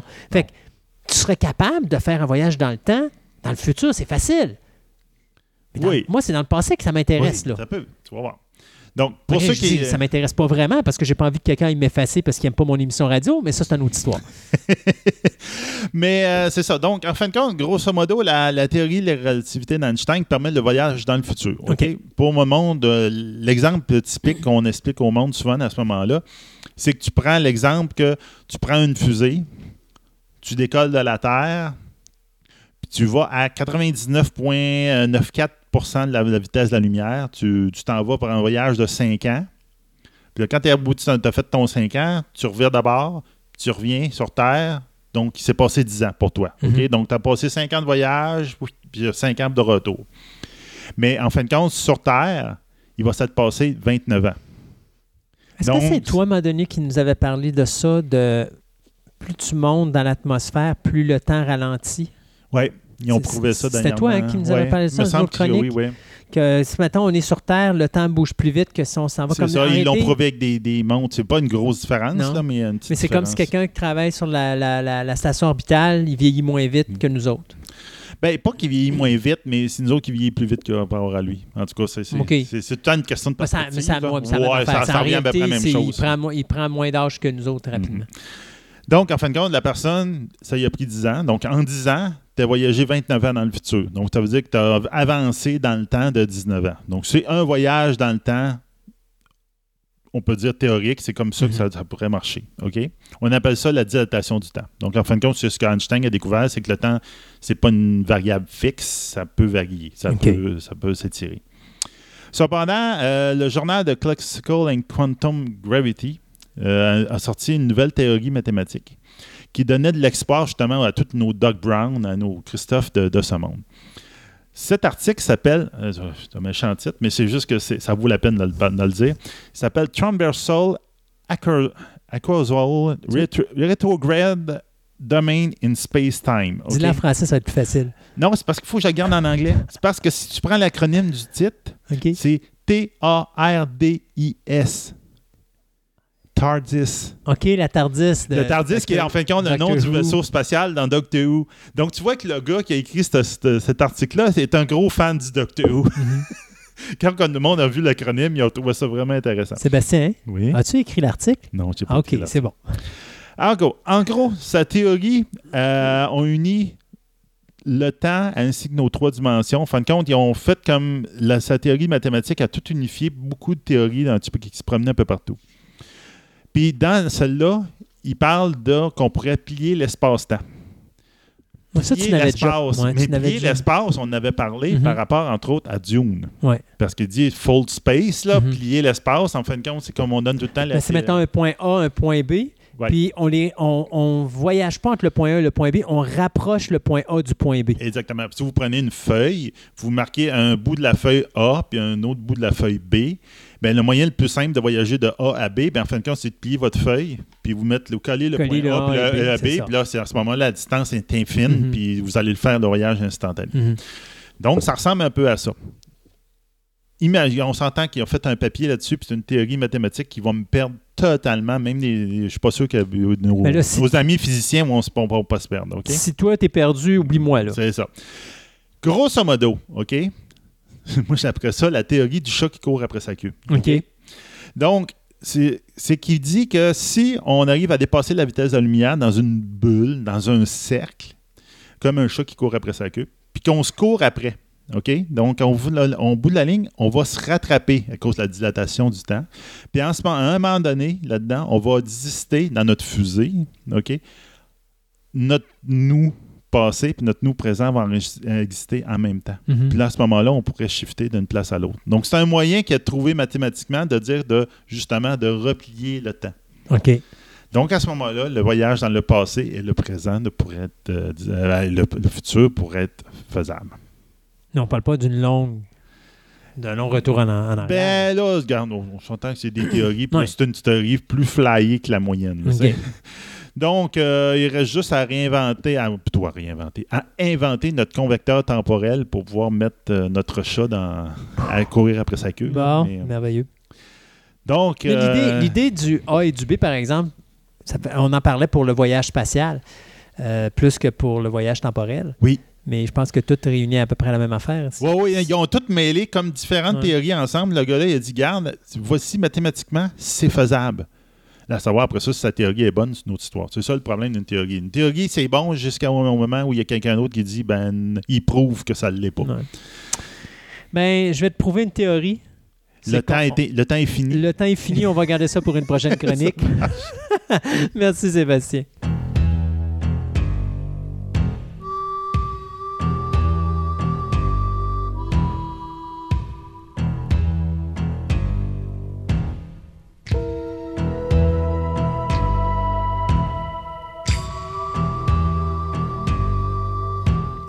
Sébastien, enfin, The Return of la chronique formerly known as Table Ronde. Et ben là, on va parler de la fin du format solide des films. Oui. Ce que j'appelle le DVD, le Blu-ray disc et récemment le 4K que je trouve qui est complètement inutile. D'ailleurs, euh, les ventes sont tellement merdiques que ça va être un format qui va mourir probablement très rapidement. Euh, et ça nous amenait à un moment donné, on en parlait à l'émission la semaine dernière, euh, pas la semaine dernière, mais la dernière émission, puis on se disait, euh, ouais, c'est-tu quoi, euh, ça serait bien qu'on en fasse une table ronde là-dessus parce que qu'est-ce que ça veut dire de perdre le format solide, c'est-à-dire de, faire, de perdre le disque le DVD. Et à un moment donné, tu me disais, en dehors des ondes, tu me disais, ouais, dis là, moi, je suis un adorateur des making-of. Mais à partir du moment qu'on va me sortir les films en streaming, j'aurai plus de documentaires, donc je vais perdre cela. Oui, oui, totalement. Euh, T'as raison. Oui. Moi, c'est pas là que j'ai des problèmes parce que des making-of, ils en font à part. Tu sais, des fois, à l'époque, quand on avait les cassettes vidéo, tu avais des films en vidéocassette, tu n'avais pas de making-of. Non, Mais des ça. fois, tu avais des petits documentaires qui passaient de 25-30 minutes, des fois une heure, des fois deux heures, où est-ce qu'on faisait des documentaires directement faits en relation avec des films, puis tu étais capable de les avoir à la télévision, Mhm. et ainsi de suite. Donc, euh, c'est pas, c'est sûr que là, tu les auras pas pour tous les films. Non, c'est ça, là. Alors, auras c'est- pas toutes. toutes les- ben, du moment, ils ne sont pas toutes pour tous les films. Non, exact. C'est ça, mais euh, c'est ça. là. Moi, c'est une affaire que j'aime beaucoup. Là. Mais moi, ma peur est la suivante. Parce que, juste pour vous donner des chiffres, OK? euh, cette année, en- ben, plutôt en 2017, le DVD a perdu 14% euh, de ventes, soit 4,7 milliards de dollars. Oui. OK? Ça, c'est des ventes directement reliées au streaming. On ne parle pas de download ou quoi que ce soit. là. On parle juste Netflix, euh, Amazon, euh. Sulu, euh, pas Sulu, mais Hulu, Stars. Le download euh, légal. le, download légal. Et l'année d'avant, on parlait de 10 millions, euh, 10 millions, de 10% de descente. Ça veut dire qu'en deux ans, on a 24 Qui ont de perdu. ventes qui sont perdues. Là-dessus, voyez-vous, pour vous donner une idée, là, il y a les, les vidéoclubs, l'année dernière, en deux- ben, il y a deux ans, en 2016, ont perdu 17% de ventes. OK? Puis là, là-dedans, il faut dire qu'il y a des grands de la- du domaine de, de la location qui ont disparu. Euh, Ah on il parle reste de. plus non, c'est comment ça s'appelait cette, cette grosse affaire aux États-Unis, ouais, au ouais, Canada euh, anglais. euh, Buster, en tout cas, il y, ouais, y avait y une grande chaîne, un peu Oui, notre oui. Vidéotron à nous autres, mais là-bas qui a disparu parce que justement, ils ont fermé leurs portes. Euh, Vidéotron ici ont des sérieux problèmes parce qu'on voit les clubs qui passent leur temps à fermer, puis à fermer, puis Ah fermer, il y en a presque plus. Là. Euh, nous ici, ben, on a la chance d'avoir notre vidéo centre-ville qui continue à être le petit village gaulois qui résiste euh, à l'envahisseur romain. Et ça, je te dirais, ça va rester parce que c'est des. Des films classiques. C'est des films classiques pour les nostalgiques. Puis il, il s'est trouvé Mais- une belle niche. mais le problème- pour lui, pareil. C'est des films que tu peux aller chercher sur le web. Donc, encore là, c'est difficile pour lui parce que c'est difficile de survivre dans cet am- amalgame-là. Écoute, je, voyais un, petit message Facebook qu'à un moment donné, il envoie parce que euh, Patrice, qui est le propriétaire de Vidéo Centre-Ville, s'amuse une fois de temps en temps à faire des messages Facebook sur Internet. Et à un moment donné, il dit voilà ce qu'un client nous a dit. Il ramène le film et dit Euh, Je suis désolé, j'ai loué ce film-là, parce que j'ai vu que j'étais capable de l'avoir sur Internet. Ah, c'est ça. C'est parce que là, je sais pas, là, moi, le gars qui m'arriverait devant le comptoir, je le regarderais, je dirais, sais-tu quoi, tu vas payer pareil ton film. Je te le rembourse pas, là. C'est comme. Non, voyons, c'est ça. sérieusement, tu viens de me dire que tu fais du download illégal, moi, qui est un, magasin, un marchand qui va, qui vit de la location de films vidéo, là, tu sais. Alors, euh, le, le- le club vidéo est en problème. Moi, ma problématique avec l'avènement du numérique est le suivant. D'abord, un, j'aime bien avoir mes films en solide. Parce que, mettons un exemple, tu mets ton film sur un disque dur ou tu l'écoutes sur ton ordinateur ou quelque chose, puis à un moment donné, ton ordinateur lâche. Tu viens de perdre ta ton, ton film, mais tu as payé pour, mettons. Si tu t'en vas sur. Netflix, tu as payé pour la vision- le visionnement de ce film-là. Donc, là, ma crainte est là, et ma crainte est également sur le fait que comment tu fais pour conserver ces films-là? C'est tough. C'est tough. Parce que, tu sais, je regarde, là, là, présentement, les films sont mis sur, sur disque dur numérique. Maintenant, quand tu vas au cinéma, normalement, tu as un disque dur que tu rentres dans ton projecteur euh, et ton film est diffusé. C'est même plus de la bobine de film. Non, c'est plus ça. Alors, tu fais comment pour le conserver? C'est tough. Puis surtout que ces disques-là, là, c'est moins durable que ce, qu'on, ce que tout le monde suppose. Ah, ça va durer des années, des années. Un bon vieux vinyle, excuse, là, Oui. par rapport à un CD audio, là, J'ai encore des vinyles dans mon sous-sol des années il va 70 marcher, puis il ils va marcher très bien. Exact. Alors qu'un CD, là, c'est, regarde, ça se compte en quelques dizaines d'années. Là. OK. Dis, euh, après 15 à 25 ans, là, tu vas commencer à avoir des problèmes. OK.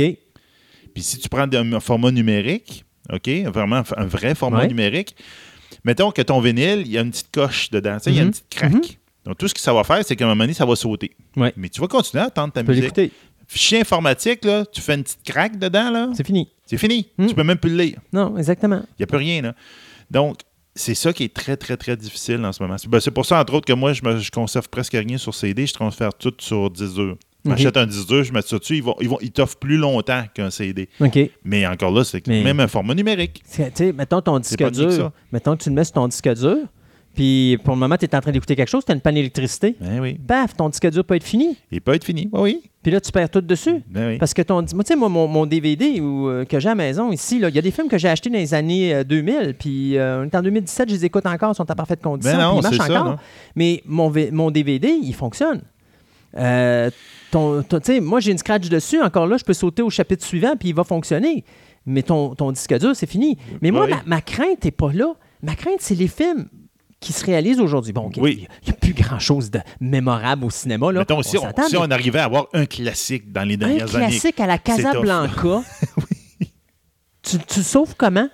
Ouais. Non, non, regarde. Tu sais, c'est fini, là, tu vas le mettre en numérique. Les bobines de films, comme des vieux films d'époque, on garde une bobine de film, puis on l'arrange, puis on l'entretient dans un, on l'entrepose dans un endroit qui est conservé d'une façon vraiment bonne température, et Ben c'est oui, ça pour oui, que oui. ça Mais tu gardes, tu gardes un, un- un original sur format solide. Euh, Est-ce qu'ils font encore ça aujourd'hui? Je le sais pas. Parce Non. que je suis même plus sûr qu'il y a du format solide maintenant quand Non, tu non, filmes. non, non, je pense qu'il n'y a, presque plus rien de ce, de ce côté-là. Puis en plus, maintenant, je te dirais, même s'il y a d'autres- des gros, gros, gros projets qui transfèrent tout le savoir de l'humanité de manière digitale, Ouais.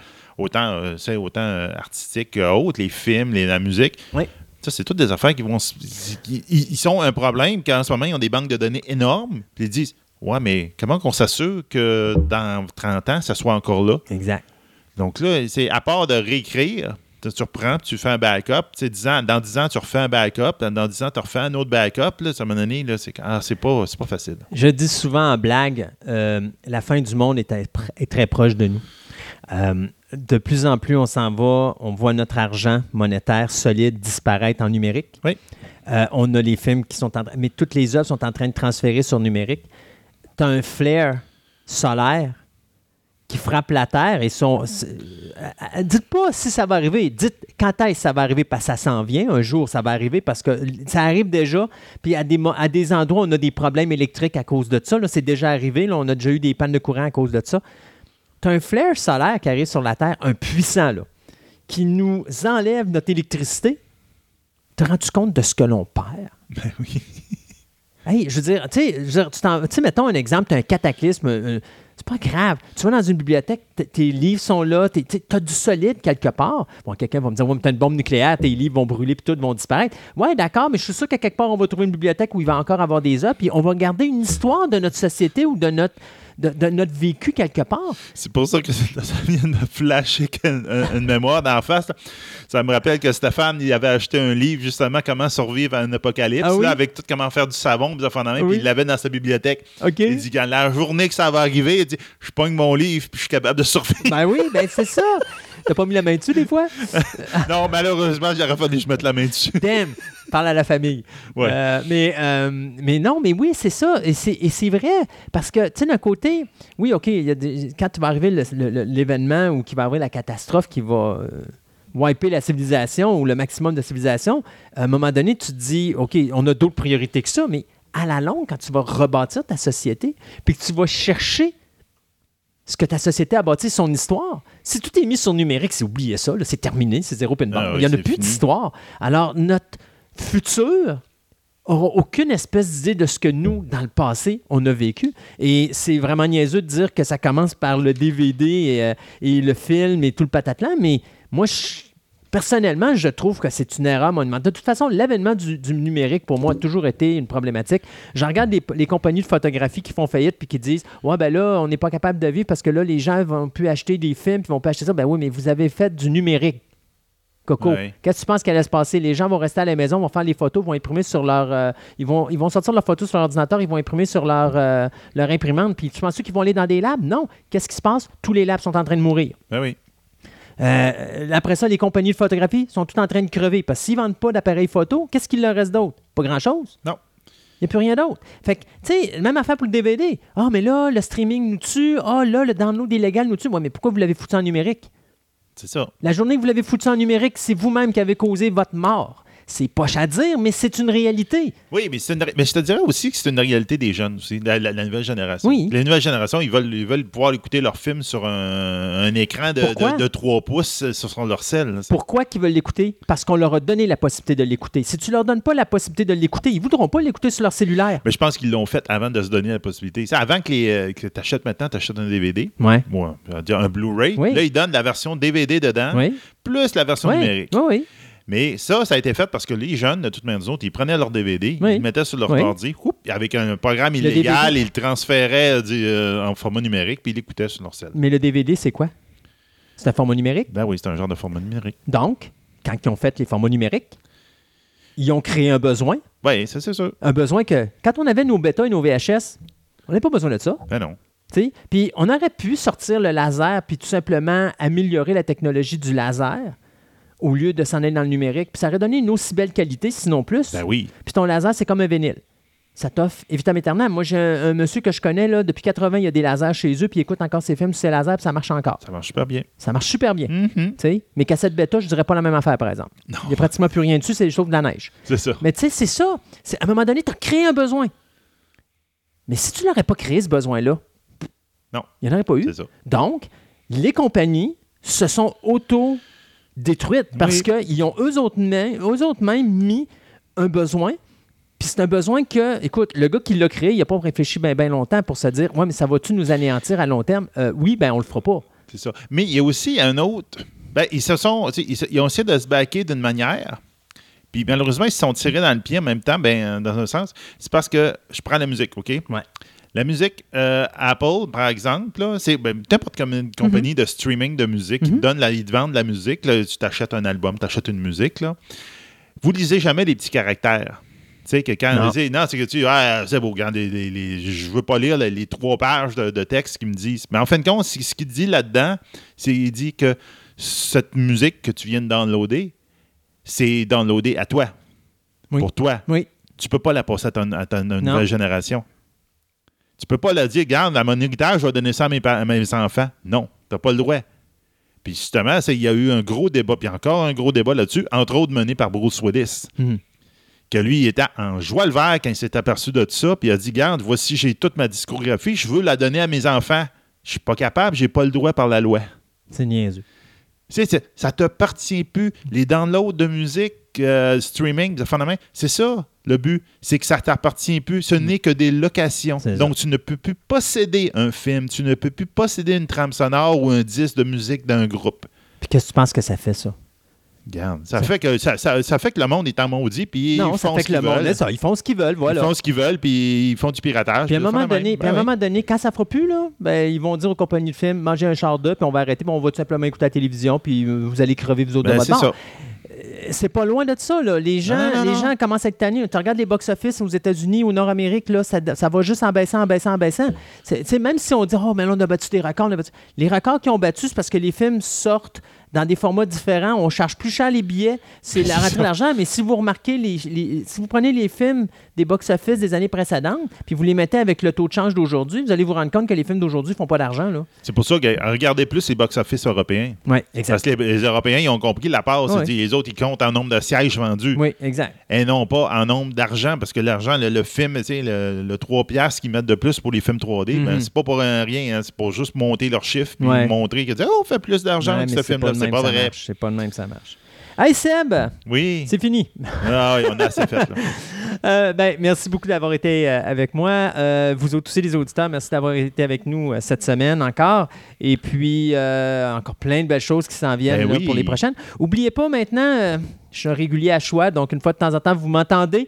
c'est pas des choses. Ben, c'est peut-être des choses qu'une fois de temps en temps, on va reprendre à l'émission, mais principalement, là, je mets toujours le lien de la chronique quand elle paraît sur euh, qu'elle paraît à la radio de Choix Radio X. Donc, euh, il y a plein d'autres beaux projets que je vous promets là, qui s'en viennent dans les prochaines semaines et les prochains mois. Oui. Et nous, bien, c'est tout pour cette euh, émission-ci. Alors, on se dit à la prochaine dans deux semaines pour une autre édition de Fantastica.